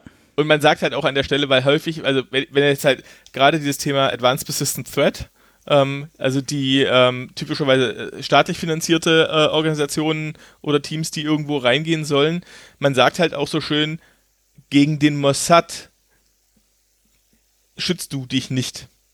Weil den, der, dem Mossad interessiert nicht, was du für Security irgendwo in deinem RZ hast. Der kommt zu dir nach Hause und nimmt dich mit und dann reden wir nochmal. So, deswegen ist eben, äh, deswegen ist, und wenn, wenn man das mal schluckt und sagt, okay, ich bin hier nicht der, der sich gegen den Mossad schützen muss, weil ich habe eh keine Chance. Dann brauche ich aber auch nicht so, dann brauche ich aber auch nicht so tun, als wenn ich sozusagen alles auf dem Niveau machen müsste. Und Oder du brauchst einen eigenen Geheimdienst. Bitte? Oder du brauchst einen eigenen Geheimdienst. Ja, genau. aber das Fiese am Internet ist ja, dass, dass du immer mit den besten Angreifern kommunizierst. Das heißt, vielleicht äh, mhm. nicht, nicht mit dem Mossad, aber vielleicht hast du irgendwelche russische Hacker, die durchaus was drauf haben. Und mhm. die installieren dann halt, wie hier im Uniklinik, in der Uniklinik Düsseldorf, deine Ransomware. Und die wollen halt, äh, die sind auch auf, fast auf dem Level von so einem Advanced Persistent Threat. Ähm, die haben vielleicht jetzt nicht so, also die, die machen schon ein bisschen Streufeuer, aber die haben durchaus das technische Know-how und auch die, äh, die Zeit und die machen sich auch die Mühe, das an, an, an deine Architektur anzupassen. Also also vielleicht nochmal kurz Uniklinik Düsseldorf, da gab es einen Vorfall, da sind die Server rausgefallen und da das Netzwerk intern nicht geordnet war, konnte man durch den einen befallenen Rechner irgendwie mehrere OP-Säle ausknipsen, irgendwie, wenn ich das richtig verstanden habe. Ja, ich weiß nicht genau, was da passiert ist, aber war. war Hab's nicht verfolgt, muss ich zugeben. Ja. War aber auch, glaube ich, nicht der erste Fall in Deutschland und ich glaube, nee, nee. hat es auch ein paar Mal so richtig erwischt. Ähm, die, nee, natürlich, also das ist halt ja jetzt erstmal, der, die, die, die Mossad-Beispiele kommen immer zu dem Thema, wenn du die, wenn man anfängt, die Physical Security halt äh, extrem stark zu übertreiben. Äh, und das ist aber dummerweise auch das, wo Leute gerne übertreiben, weil das können sie sich bildlich vorstellen. Dann kommt halt immer noch ein, ja, warum ist denn hier vom RZ keine Panzersperre? Und alle nur, oh, ja. ähm, denk dran, Panzersperre hilft dir nichts, weil in Deutschland hat die Feuerwehr, guck mal, da draußen siehst du diesen kleinen unauffälligen grauen Kasten da ist der Generalschlüssel für das ganze Haus drin. Ja, äh, ja wie? Na, das ist der Feuerwehrschlüsselkasten. Da gibt's einen, da gibt's einen Feuerwehrschlüssel, den hat die Feuerwehr, die kann das Ding aufschließen, die kommt hier rein. Also spar dir mal bitte deine Panzersperre. ähm, so, also deswegen, das ist immer so dieses ähm, für mich bloß abzugrenzen von, äh, wenn du, wenn du das Niveau hast, musst du dir nochmal um ganz andere Sachen Gedanken machen. Und wenn man das aber mal so übertrieben hat, dann wird den Leuten schnell klar, dass Security halt eine Abwägung ist und eine kontextspezifische Abwägung. Und immer nur auf 100% zu schalten, geht halt nicht. Die, und damit macht man auch mehr kaputt. Ich würde halt nochmal anknüpfen an den Punkt von dieser Prozessempfehlung. Ich würde halt immer versuchen, an allen Enden weniger ist mehr zu machen. Mhm weniger Code, den du schreibst, ist typischerweise weniger Architektur, über die du nachdenken musst, ist weniger und damit auch ein Team, was gerade erst anfängt, würde ich eben nicht sagen, ihr fangt jetzt mal an, euch über Security Gedanken zu machen. Auch bei uns in der ISO ist es halt, äh, in unserer Umsetzung der ISO 27000 ist es halt auch so, dass wir sagen, du willst irgendwie ein neues Feature für die Plattform etc. entwickeln, ja, mach halt. Ja, mach halt. Ja, und du kannst gern auch irgendwie deine drei, vier Testmaschinen auf der Plattform halt schon mal auf diese Branch umstellen. Habe ich kein Problem mit. Aber bevor das dann halt in großen Einsatz kommt, muss das halt mal durch eine Vier-Augen-Review durch. Und dann musst du mal irgendwem anders erklärt haben, was du dir gedacht hast. Und dann gibt es dort eine Checkliste und die fragt, jetzt erklär mir mal, was du dir für, zu Security für Gedanken gemacht hast. Und das ist im Prinzip der, das ist bei uns der komplette formale Prozess für die Entwicklungssicherheit.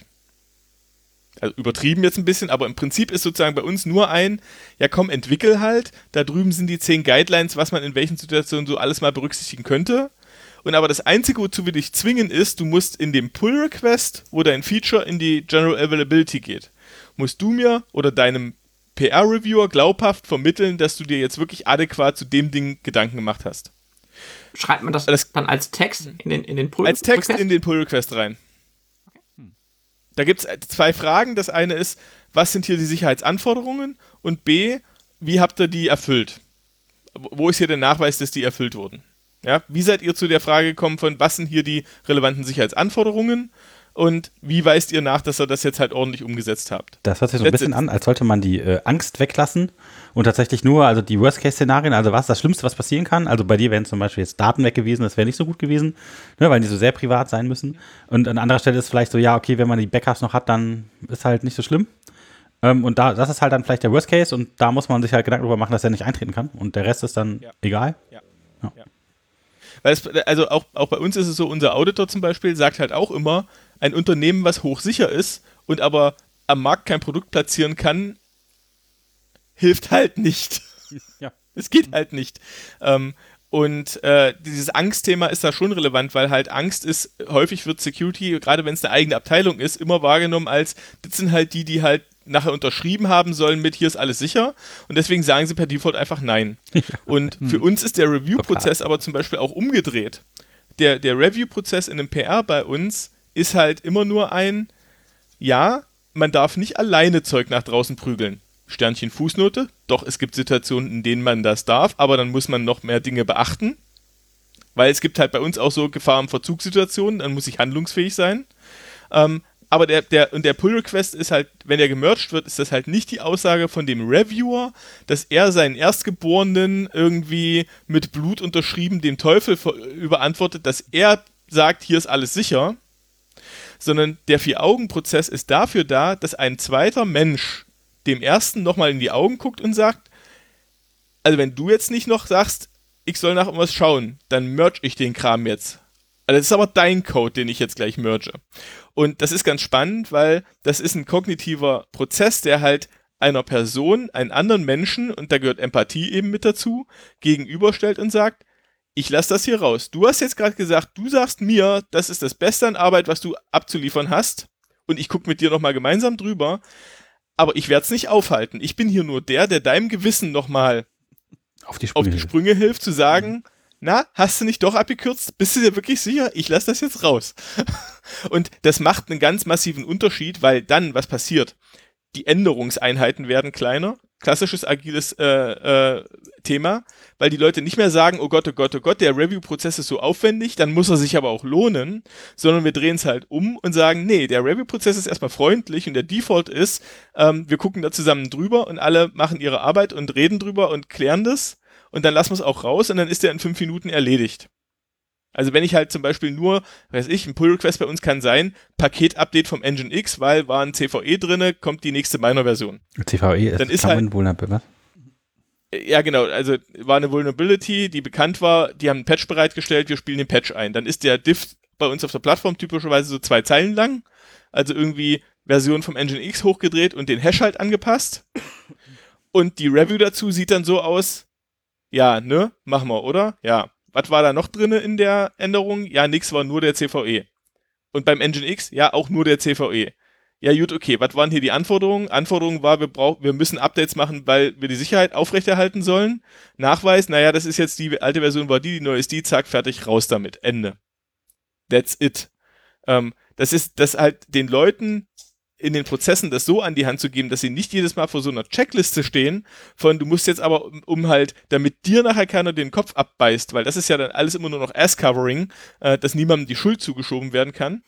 Äh, und das ist ja nicht der Prozess, um den es geht, sondern der Prozess ist, dass Leute produktiv arbeiten können und während dieser Arbeit der Vektor der Änderung immer heißt, na, mit jeder Änderung machen wir es erstmal potenziell sicherer und nicht unsicherer. Und wenn man dann sagt, okay, wenn ich das für alle Änderungen sicherstellen kann, dass alle Änderungen die richtigen Vektor haben, ja, dann mache ich doch einfach mehr Änderungen und werde halt immer sicherer.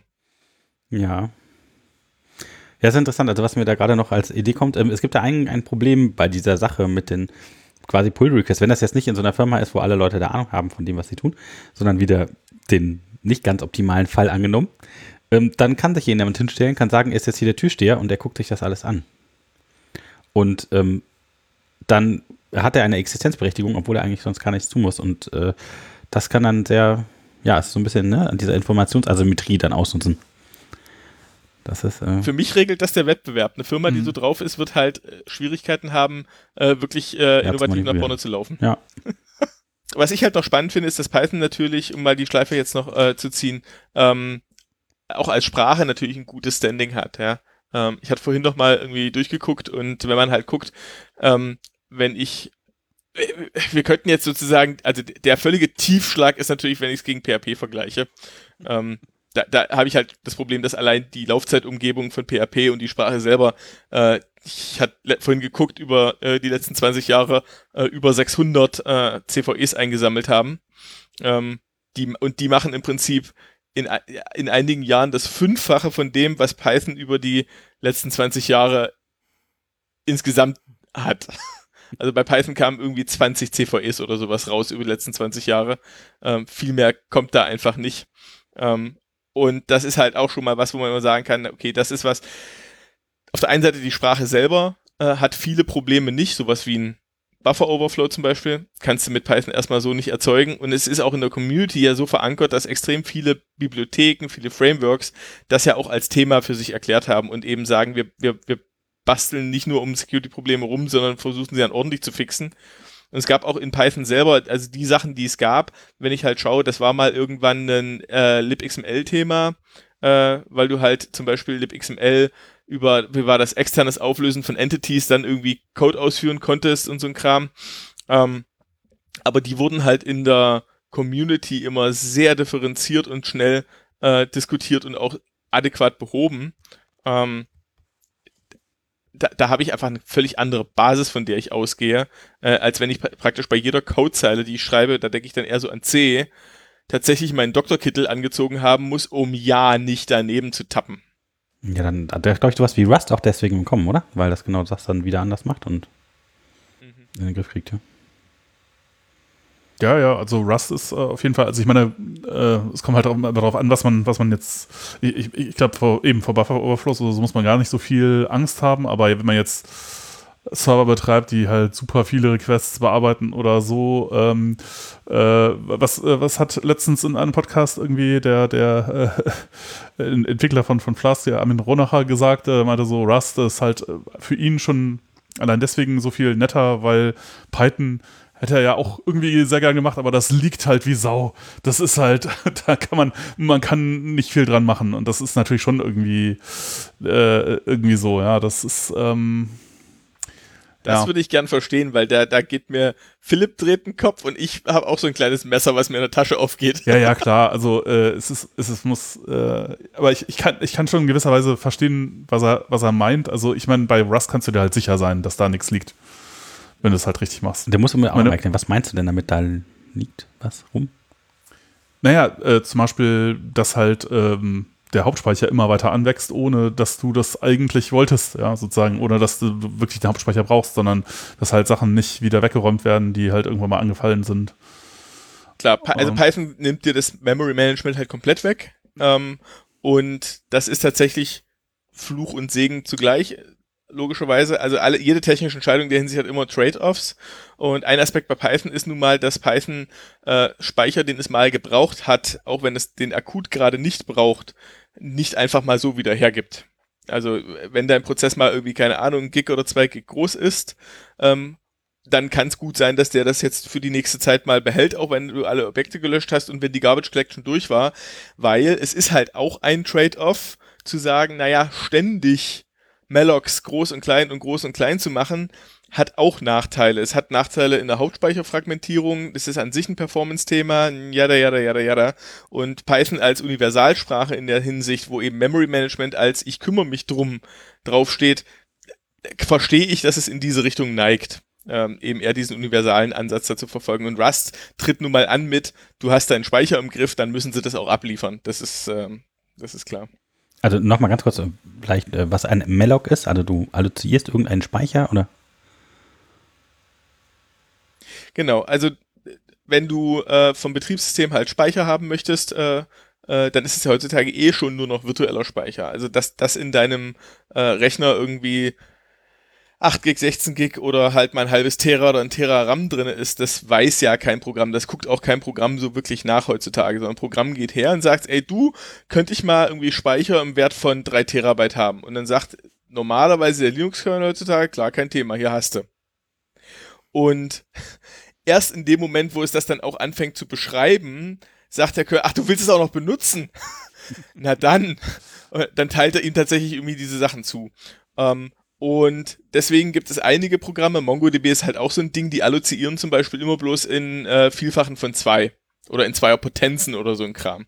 Also wenn der halt hergeht und sagt so, ich brauche hier mal RAM, dann sagt er als erstes, ich brauche 64 Mac und dann irgendwie, ja, jetzt hätte ich aber lieber 118, äh, jetzt mal, okay, also jetzt hätte ich gern einen Gigabyte. Und das kann manchmal schon so ein bisschen unangenehm sein, ähm, aber Ähm, ich muss der Vorteil ist halt, wenn der Speicher dann auch am Stück ausgeliefert wird, dann hat das bestimmte andere äh, charmante Aspekte, weil dann bestimmte Overhead-Strukturen im Kernel dann halt reduziert werden können. Der kann sogenannte Huge Pages machen. Das heißt, du musst dann halt nicht, wenn du äh, einen Gigabyte alloziierst, muss der Kernel halt nicht eine Million Mal eine, eine 1 Kilobyte Page irgendwo in seiner Tabelle abmarkern, weil auch das kann plötzlich schon mal 2, 3, 4, 500 Millisekunden dauern, äh, sondern der sagt dann einfach nur noch, hier hast du das Gigabyte.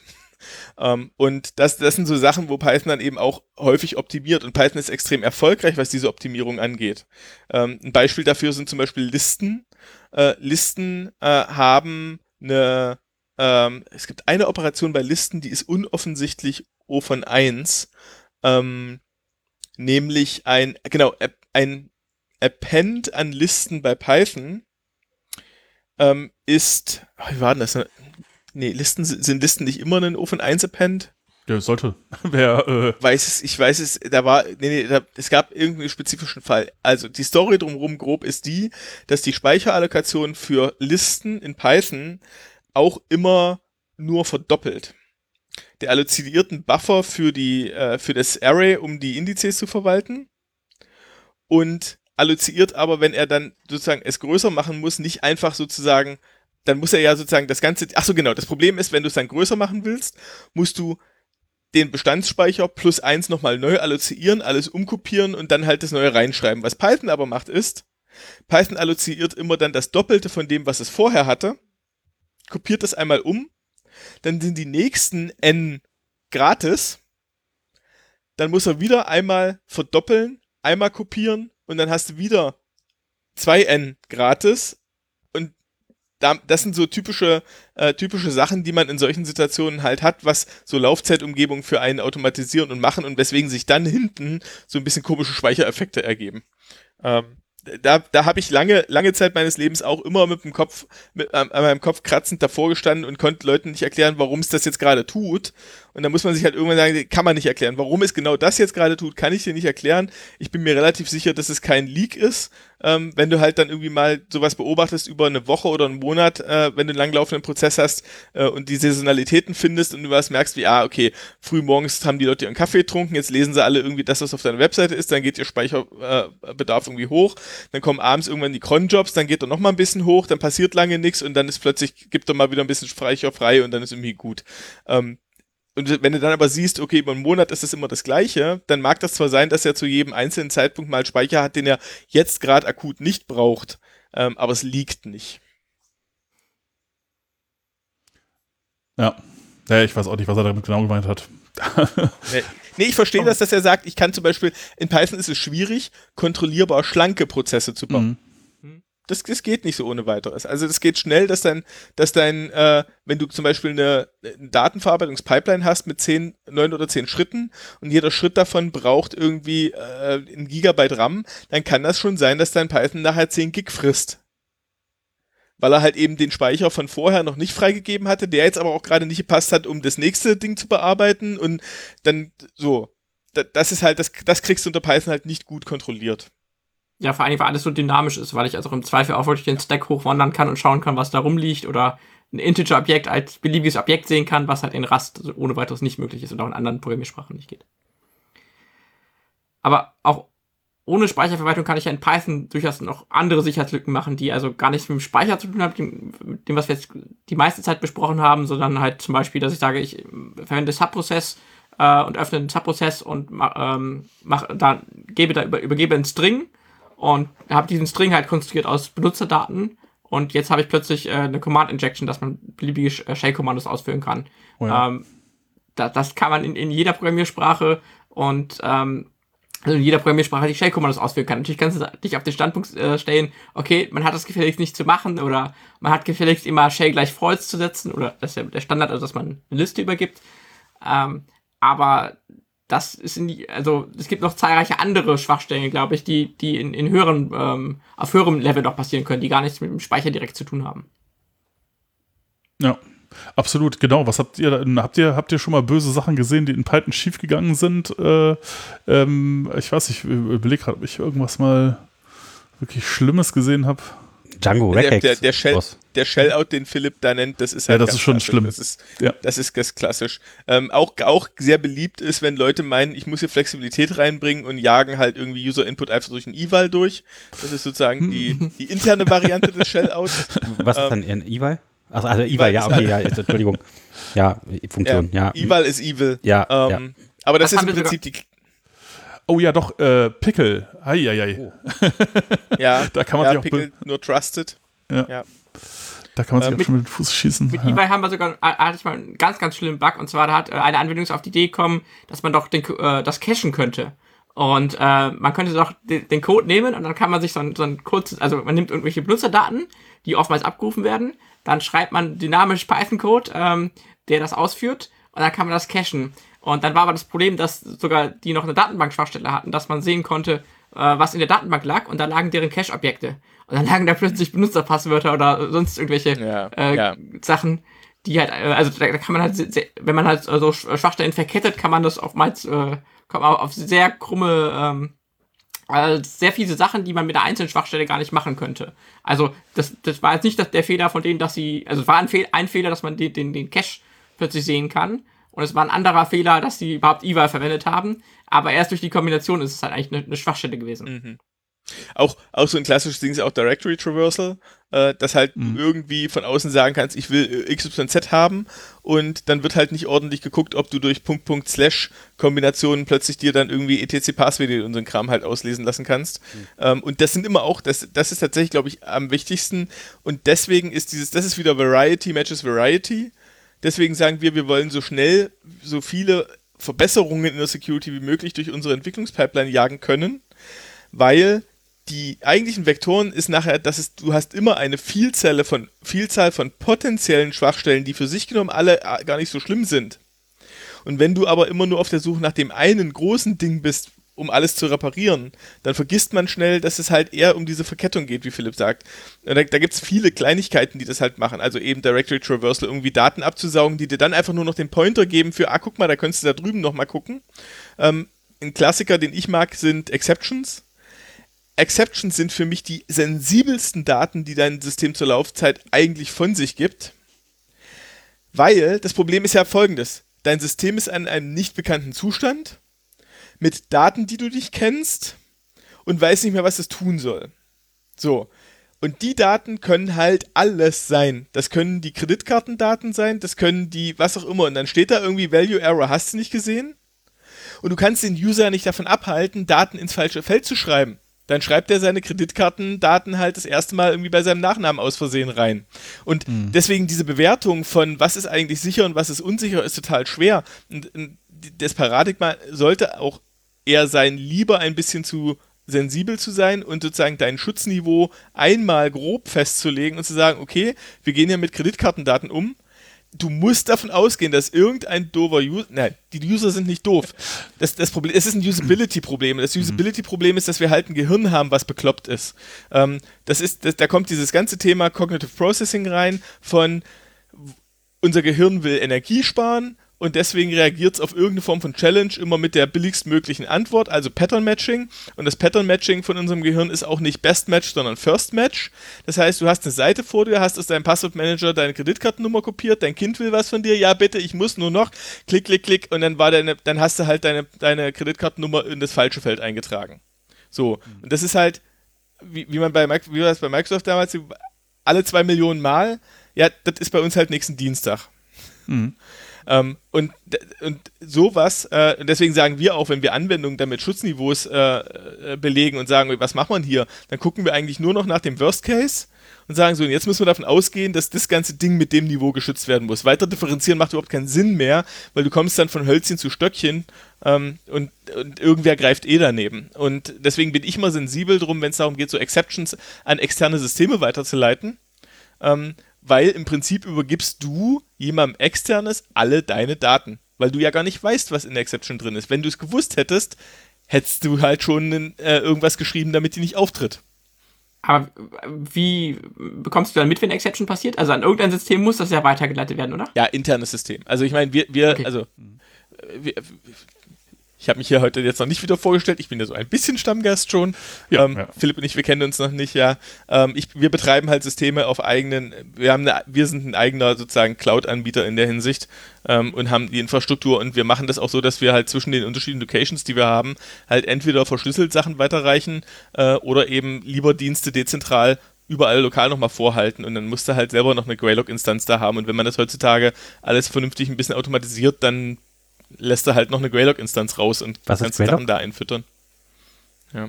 Was ist Greylog, Christian? Ist ein, ein Log-Aggregationssystem, also den kannst du mit Logdaten befüttern ähm, und ihn dann nachher äh, Parser drüber jagen lassen und dir automatisch Alerts schicken. Das ist auch so ein Ding, da spielen wir gerade zum Beispiel mit rum für so Thread-Themen. Der kann aus Logdaten IP-Adressen rauspopeln ähm, und äh, der technische Begriff für Parsen. Ähm, und hat halt dann wieder eine Anbindung an äh, daran abzugleichen, ob diese IPs assoziiert werden mit irgendeiner Form von, da kommen ständig Angriffe her. Und dann kann ich die Auswertungen dann wieder zurückfüttern auf meine Firewall vorne und kann sagen, so, und immer wenn irgendwie eine IP äh, die den Threat Indicator hat, irgendwie öfter als so und so oft pro Stunde vorkommt, dann wird die jetzt erstmal für drei Tage lahmgelegt.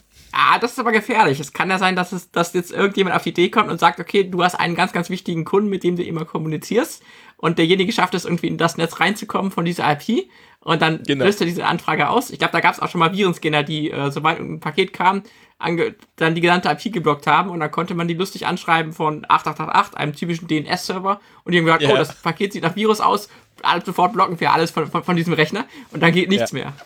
Ja, genau.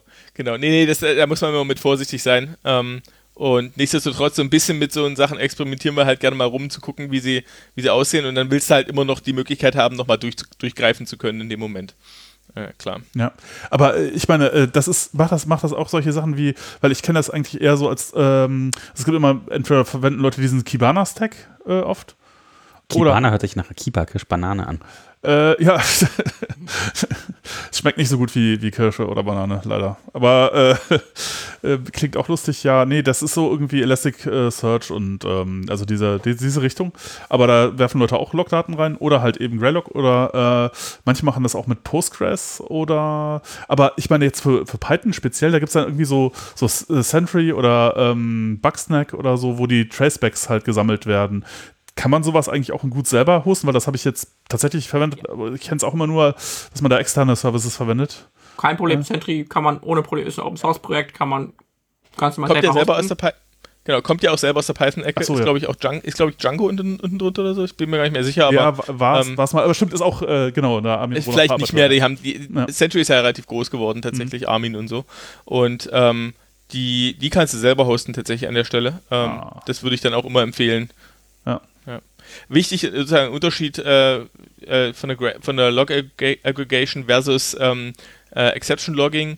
Ähm, Exception Logging hat, den, hat die große Aufgabe, wenn du viel vom Gleichen entgegenkriegst, weil irgendwie der eine Bug gerade irgendwie Mhm. 50.000 Mal im letzten Tag auf, dann willst du, dass der dir die schon normalisiert und sagt, hier, das Problem gab es jetzt in 50.000 Instanzen, hier sind die Parameter, die ich gesehen habe. Ähm, Logging macht natürlich immer nur, hier ist der Hydrant, hier kommt alles raus. Ja. ähm, ja. Ja, interessant. Ja. Es gibt also viele verschiedene Typen von Angriffen, die man irgendwie mit vielen verschiedenen Typen von Verteidigungsmaßnahmen beantworten möchte, können muss. Probieren Ja. kann das, ja. So, so, sollen wir uns mal unbeliebt machen oder ich mache mich unbeliebt? So, ich, äh, Virenscanner oder sowas. Ich meine, was Leute immer so machen, wenn sie zu Hause, ich meine, vielleicht äh, kann man, äh, also ich, äh, ist sehr beliebt, aber irgendwie glaube ich zum Beispiel, das bringt alles nix. Aber ähm, Vor allem müssen die ganz viel mit, mit äh, Speicher machen und ganz, ganz viel Low-Level arbeiten. genau das, was man Das eigentlich nicht haben will, ja. Also wo ich es noch sehe, wo ich noch mitspiele, ist, wo wir es gern haben, ähm, wo es angefragt wird und wir nicht, dem nicht wir harsch, harsch widersprechen, ähm, ist, ähm, wenn du sozusagen tatsächlich äh, sowas hast wie deine Anwendung nimmt Daten per Mail oder Upload entgegen und du weißt, die werden dann nachher auf äh, eher schlecht gepflegten Rechnern wieder weiterverarbeitet.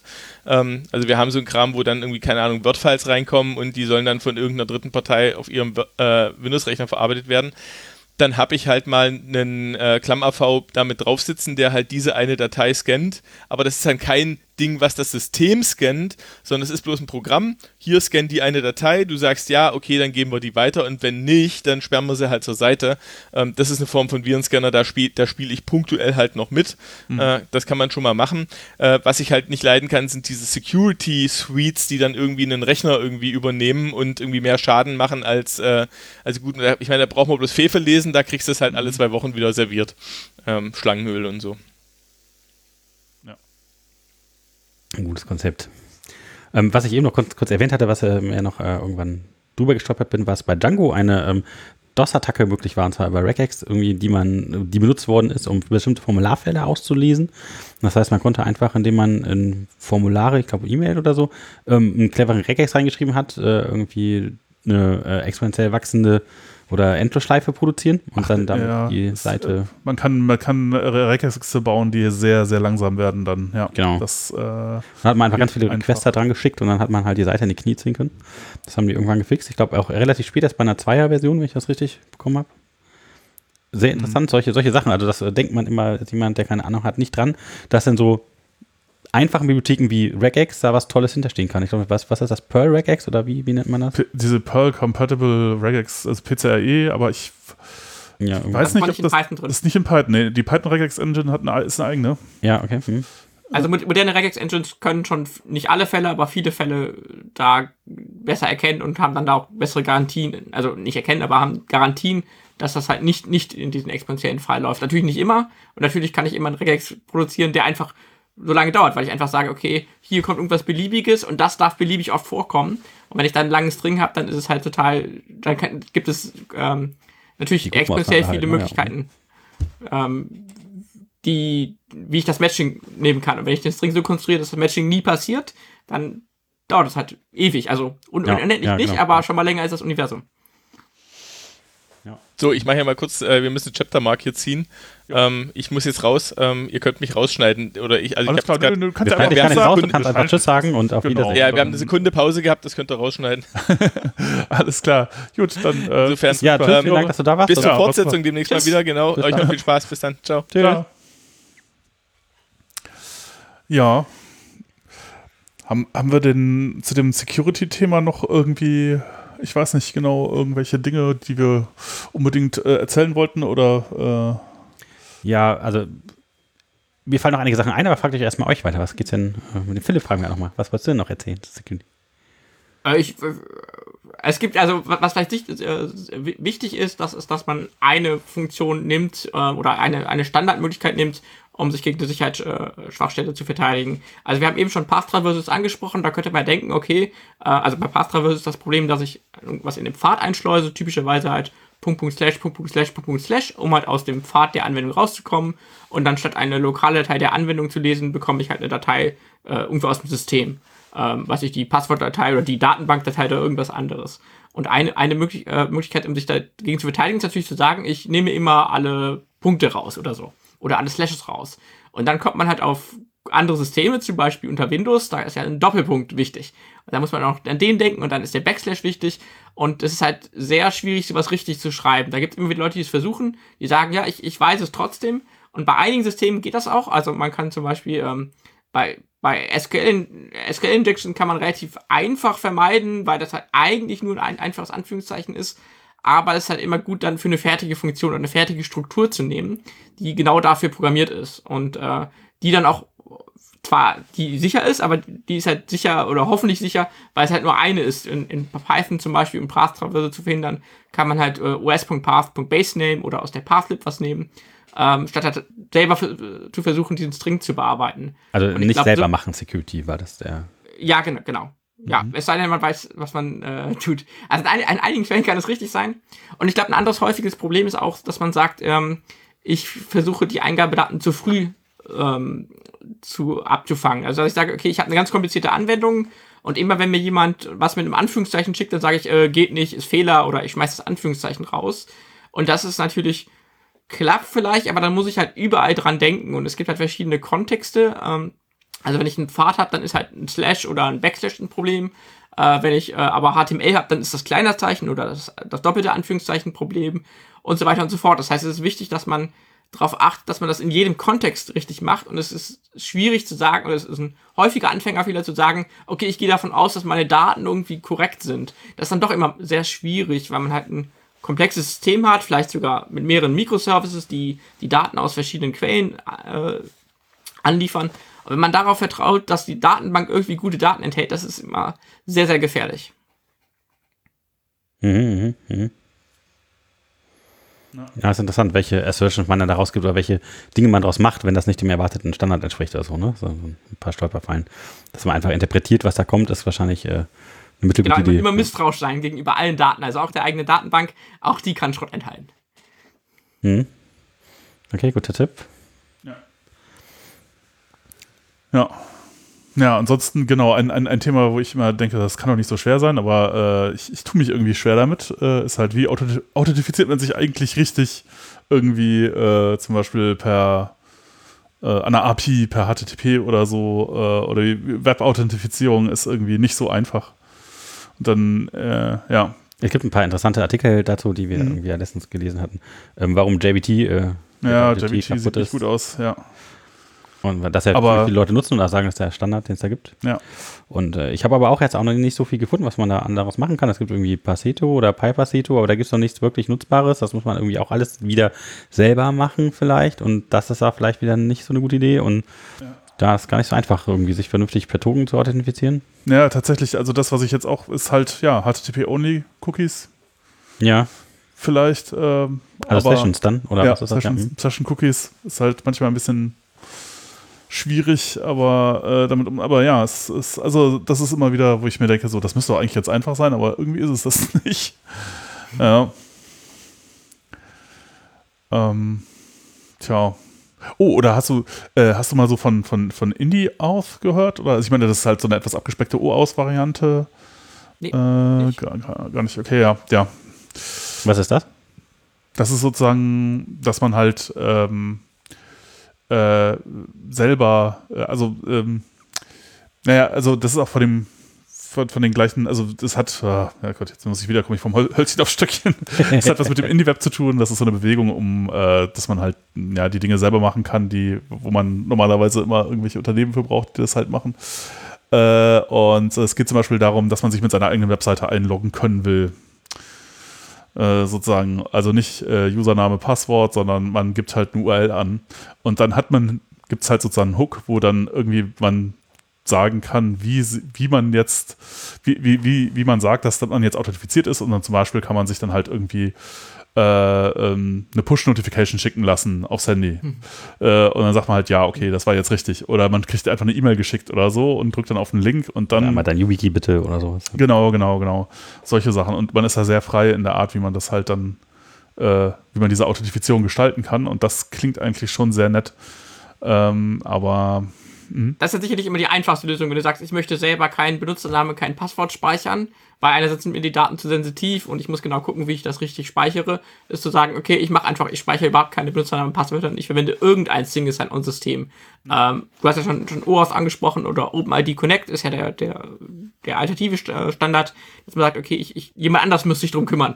Und das, dann habe ich zwar diesen anderen Dienst, der irgendwo vielleicht auch in meinem Netzwerk ist, oder vielleicht sage ich, okay, ich erlaube Login mit Facebook, mit Google, mit Twitter und so weiter und mit GitHub. Ähm, dann müssen die sich halt drum kümmern und dann kann ich halt da auch mein, bin ich da raus aus der Sache. Ich muss kein Passwort speichern. Und für den Benutzer ist das ja eigentlich auch nicht schlecht, weil der Benutzer muss kein Passwort wählen. Weil, Ja, wenn der Benutzer ja. ein Passwort wählt, das ist ja auch äh, Nicht so gut. Also, Aber das hat auch so ein paar Fallstricke wieder, ne? Also Ja. zum Beispiel, wir hatten jetzt das, das System, dass wir ähm, auch so ein äh, OpenID Connect irgendwie Schnittstelle bauen mussten, aber mit, äh, wir haben das dann über Django All aus versucht zu implementieren, die ja viele davon schon bereitstellt, irgendwie als Pakete und dann mussten wir aber so einen eigenen äh, Provider dafür bauen, weil der, den wir da hatten, der nicht genau das gemacht, was wir wollen und weil ich bin mir nicht sicher, ob das, was wir da gebaut haben, alles so gut richtig funktioniert. Das wird sich dann irgendwie im Laufe der Zeit zeigen. Das ist richtig testen. Mal gucken, ne? Das, beim ersten Pentest, hoffentlich. ja, ja, ja. Oder beim ersten Pentest, der ungefragt ist und unbekannt aus Russland. ja, ja. Ja, aber ähm, äh, nee, was ich vor allen Dingen blöd finde bei diesen ganzen OpenID OAuth-Geschichten auch, ist halt, dass man dann halt alles an so bestimmte äh, User-Accounts hängt. Weiß ich nicht, ob das jetzt GitHub, Twitter oder schlimmer noch vielleicht Facebook ist oder so. Und dann passiert irgendwas Blödes und dann verliert man halt den Account und dann verliert man gleichzeitig den Zugang zu ganz vielen anderen Sachen. Das ist ja auch irgendwie nicht so schön.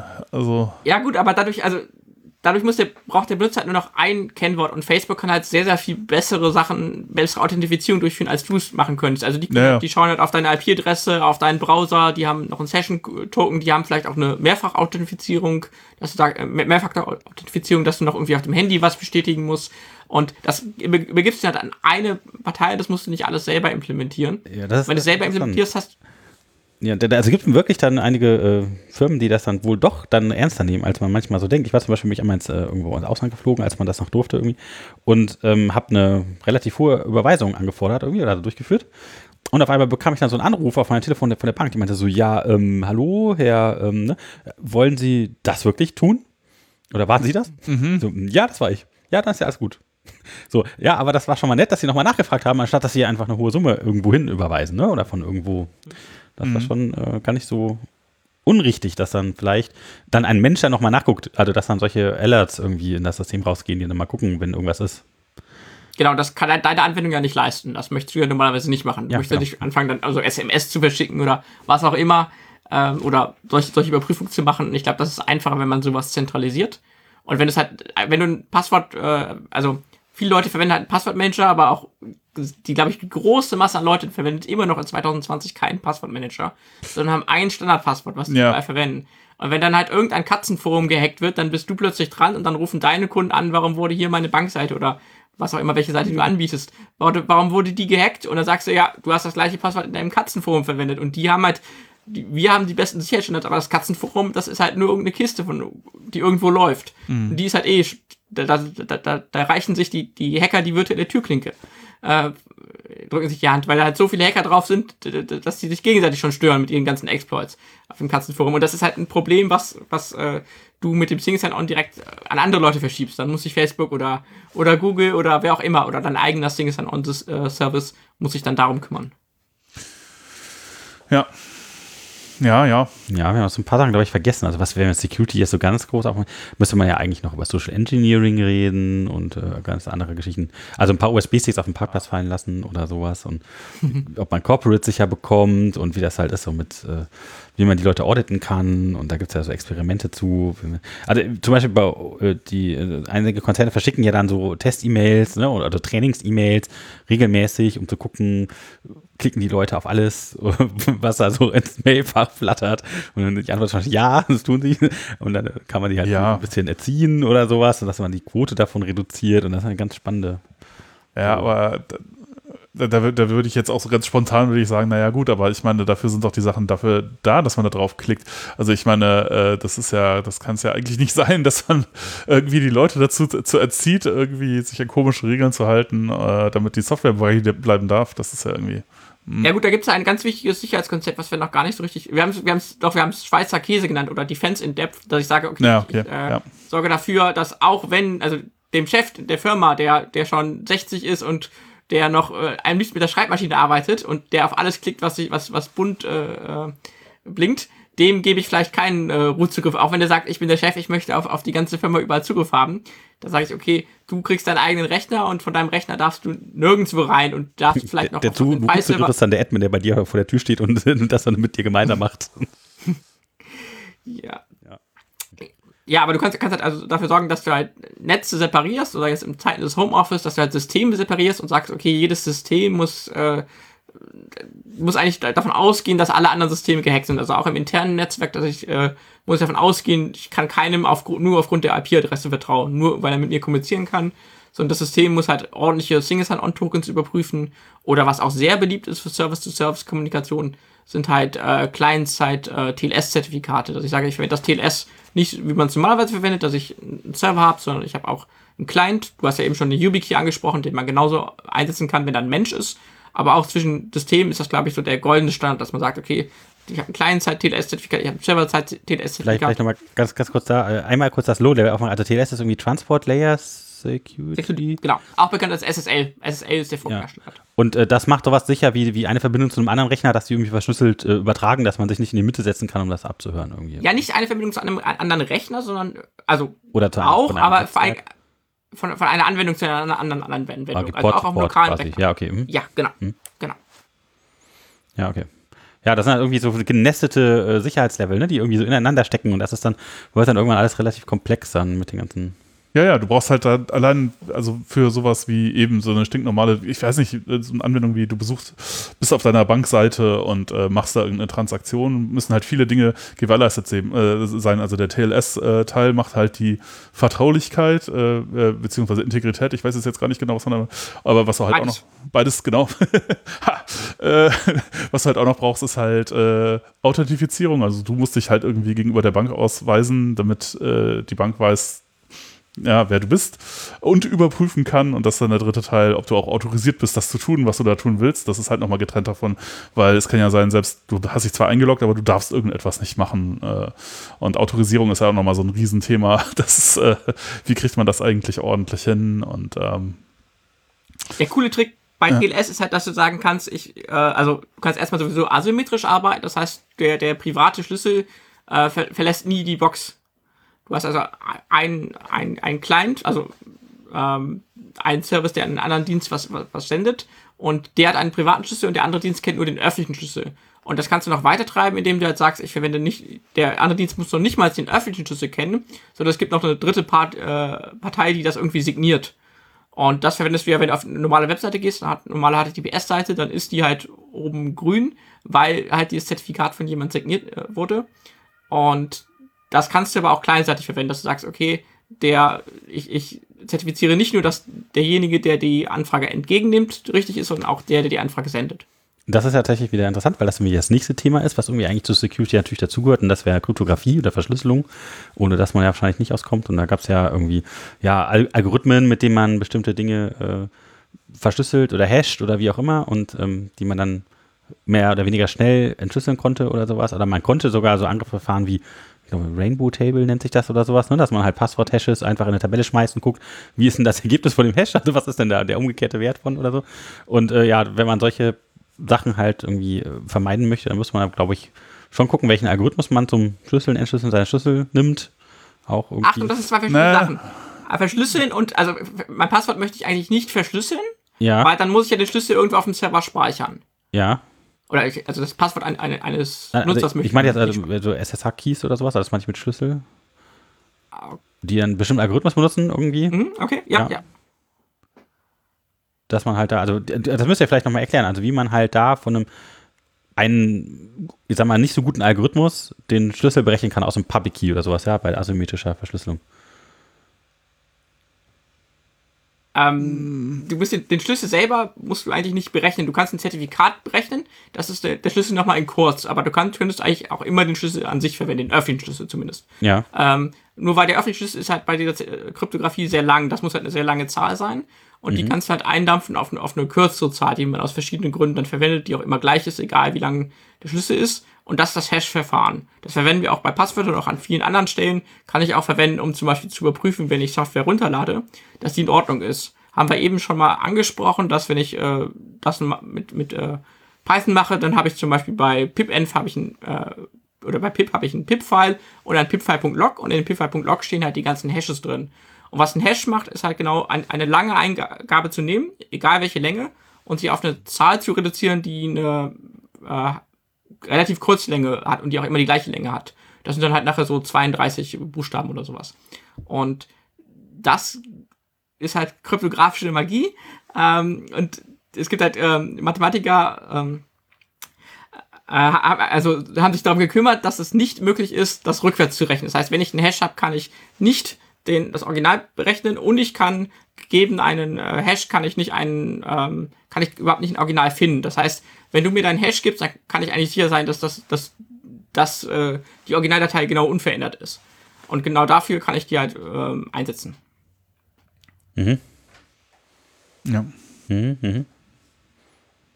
Okay, das Rückrechnen ist dann bei unsicheren Hash-Verfahren dann vielleicht dann doch möglich oder sowas? Oder dauert das Genau. zu lange? Ja. Ja, uns beziehungsweise so, man kann halt Kollisionen finden dann, ne? so, und dann kann man eben beispielsweise Dokumente dadurch fälschen, dass man, wenn man hinten äh, Leerzeichen anfügt oder wegnimmt, kann man ja beliebig viele Kombinationen erzeugen. Wenn man weiß, wie man die Kollisionen erzeugen kann, dann kann man halt quasi beliebige Texte mit einem bestimmten Hash erzeugen und das ist natürlich ganz schlecht.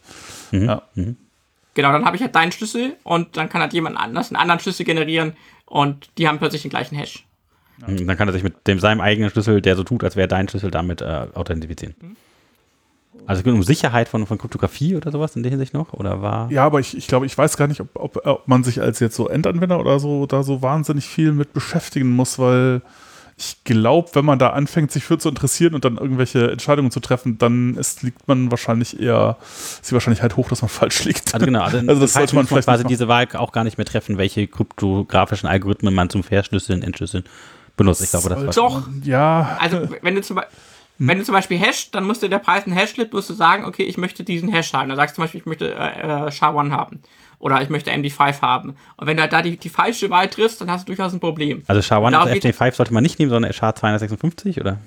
Genau, SHA-256 oder eine SHA-3-Variante oder was anderes. Aber eigentlich willst du gar nicht, dass der Entwickler sich drum, drum Gedanken machen soll. Der Entwickler soll gar nicht sagen, okay, ich nehme SHA-1, sondern der Entwickler soll eigentlich sagen, okay, ich nehme eine fertige äh, Bibliothek. Und dafür gibt es dann in Python dann zum Beispiel die äh, neue ähm, Passwortbibliothek oder es gibt äh, Bcrypt.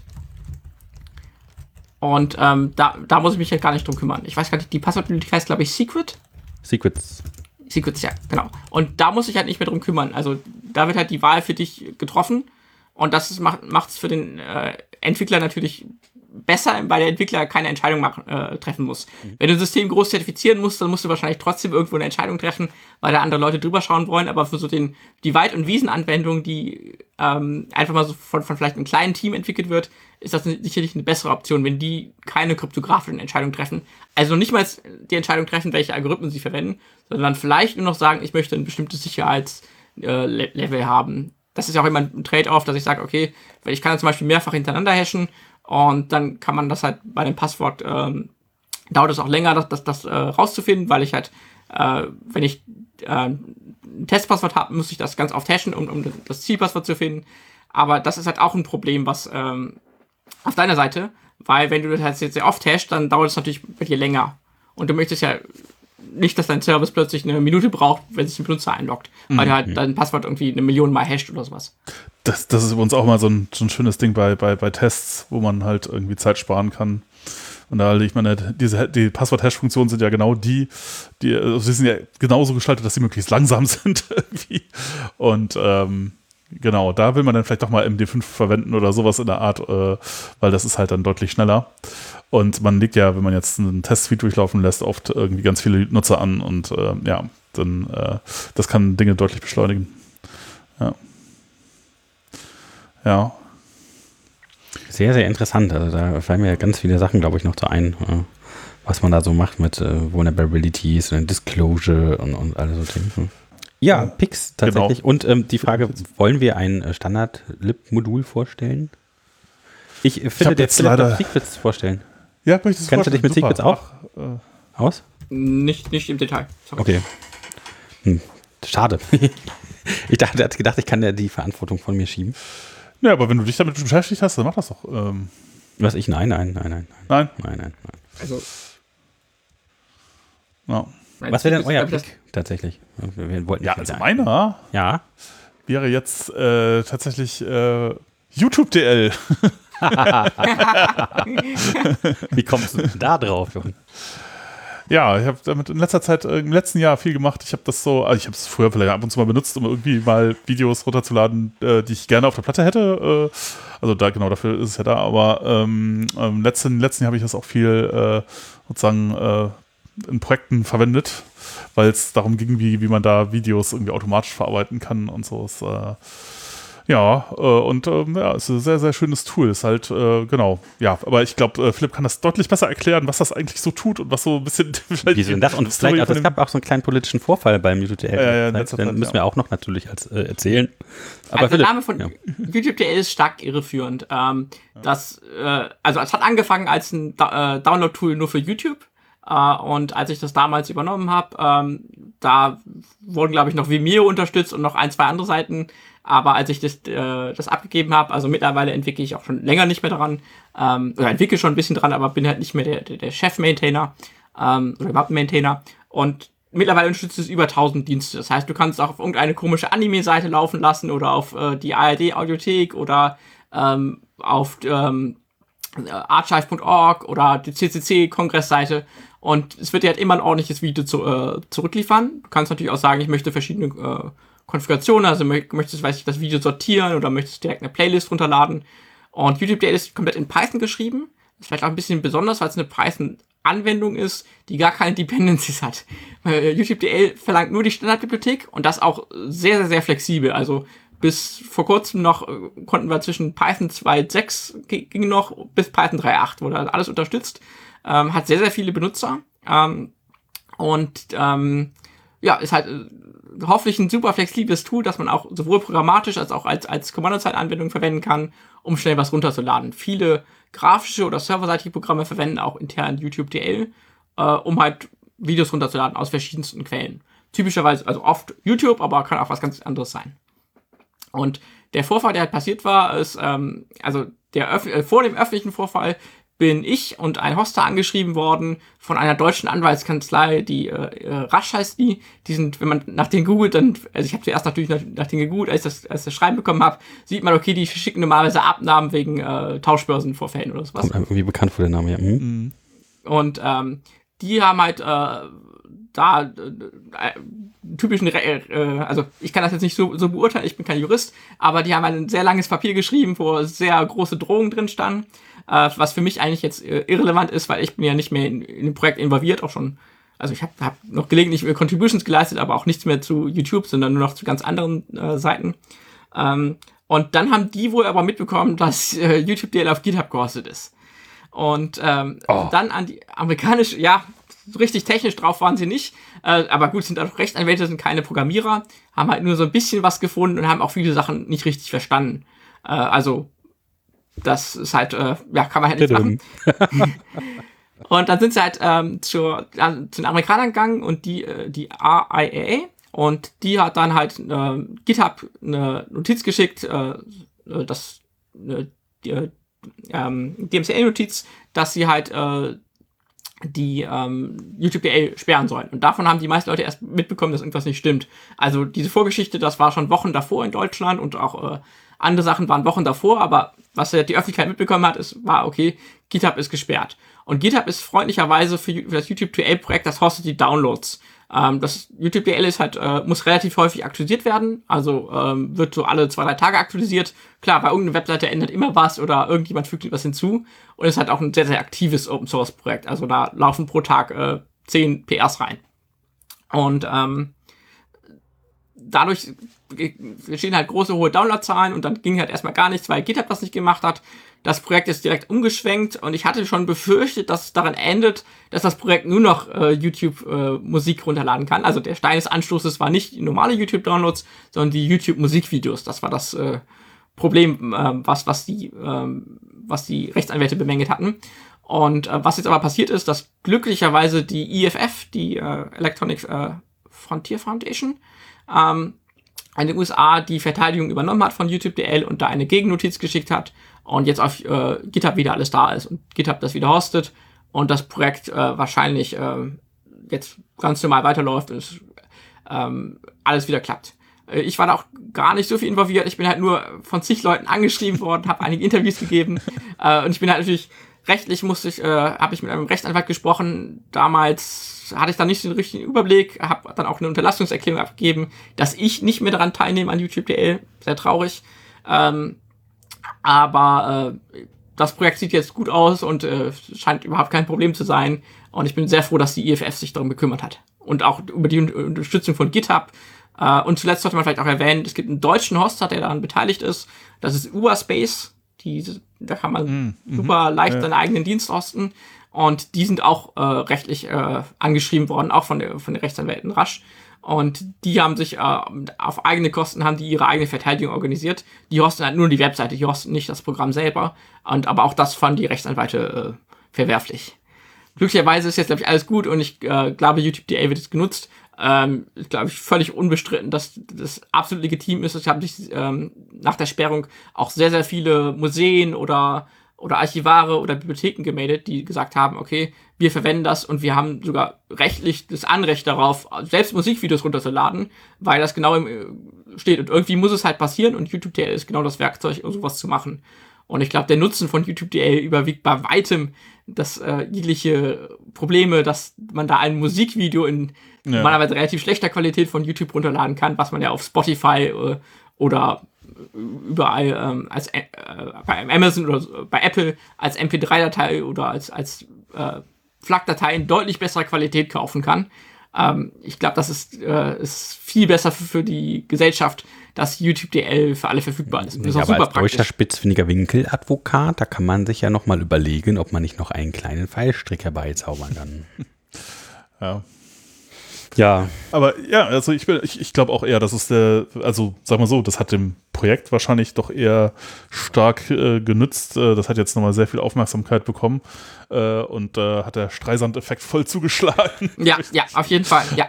Also ich bin tatsächlich froh, dass das mittlerweile so weit ist, dass solche Sachen nicht mehr einfach so dann weggeblockt werden, sondern dass die Leute sich anfangen, mit solchen Dingen auch juristisch dann auszukennen und dass diese komischen äh, Kanzleien oder wie man auch immer das da nennen soll, äh, langsam aber sicher gegen die Wände rennen. Ja, ist halt schwierig als Open Source Programmierer. Ich bin halt nur nur eine Person. Ich habe da kein, ich habe keine große juristische Know-how. Also ich kann das halt äh, technisch beurteilen, was was im Gesetz steht. Aber offensichtlich gibt es auch äh, einige Gerichte, die das sehr flexibel aus, ausgelegt haben, was da im Gesetz steht. Äh, also das Landgericht Hamburg hat gesagt, okay, im Wesentlichen, äh, da steht, dass das, äh, da steht, dass es technisch ähm, äh, eine, eine, eine technisch äh, durchsetzbare äh, ähm, Verschlüsselung oder Verschleierung geben muss und das haben sie einfach interpretiert als, ja, das, das hört sich aber komisch an, das interpretieren wir jetzt anders. Und jetzt haben sie es gesagt in, in dem Urteil, eigentlich alles, was ein normaler Benutzer nicht machen kann, ist verboten. Das heißt, alles, was, also äh, es gab ein vergleichbares Urteil und da hatte jemand argumentiert, okay, das kann man aber auch in den Browser-Tools machen. Und da hat Landgericht Hamburg gesagt, nee, das ist aber kann aber ein normaler Benutzer nicht, weil das ist nicht im Internet Explorer drin oder so. Und das ist halt ja. eine sehr fragwürdige Argumentation. Ähm, ja, der, der, der, Jurist das dann selber ausprobiert und dann festgestellt, nee, er kann das nicht. Ja, genau, genau, exakt. Darf nicht. genau. Und ja. YouTube DLS funktioniert eigentlich wie ein normaler Browser. Ist nicht unterschiedlich, nicht grundsätzlich unterschiedlich wie Chrome. Es hat auch eine eigene JavaScript-Engine in Python geschrieben.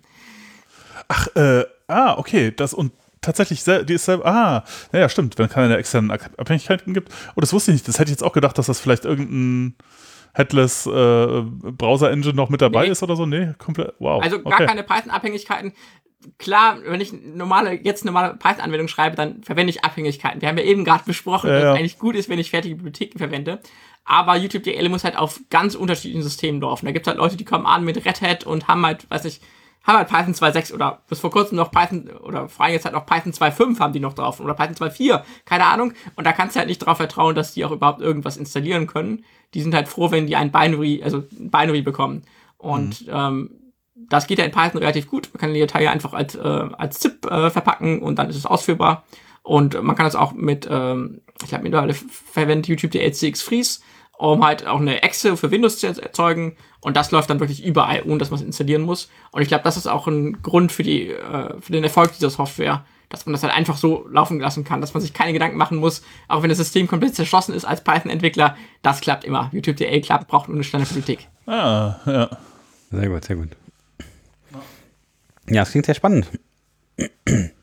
Ja, ja, mir, mir war das auch gar nicht so klar, dass man da tatsächlich irgendwie die meisten Seiten mit äh, bedienen kann äh, und dann, äh, ja, das, äh, ich hatte, dachte, hatte früher auch mal gedacht, das wäre eigentlich für YouTube, äh, aber ja, es ist wirklich sehr, sehr praktisch. Das nimmt einem auch viel ab. Ich, also wir, ich benutze das jetzt halt immer so ein, äh, quasi, um halt äh, automatisiert von allen möglichen Seiten Dinge runterzuladen. Und das ist halt sozusagen die Schnittstelle, die YouTube.dl ist sozusagen meine API zu Seiten, die Videos haben, ja, um ja. das Video da rauszukriegen. Genau, äh, ohne, ja, ja. Ja. Ja, ja Pix. Ähm, also ich äh, würde dieses Mal Python Date Util äh, picken, weil irgendwie das ein schöner Rapper ist, über wie man Datumsangaben irgendwie machen kann.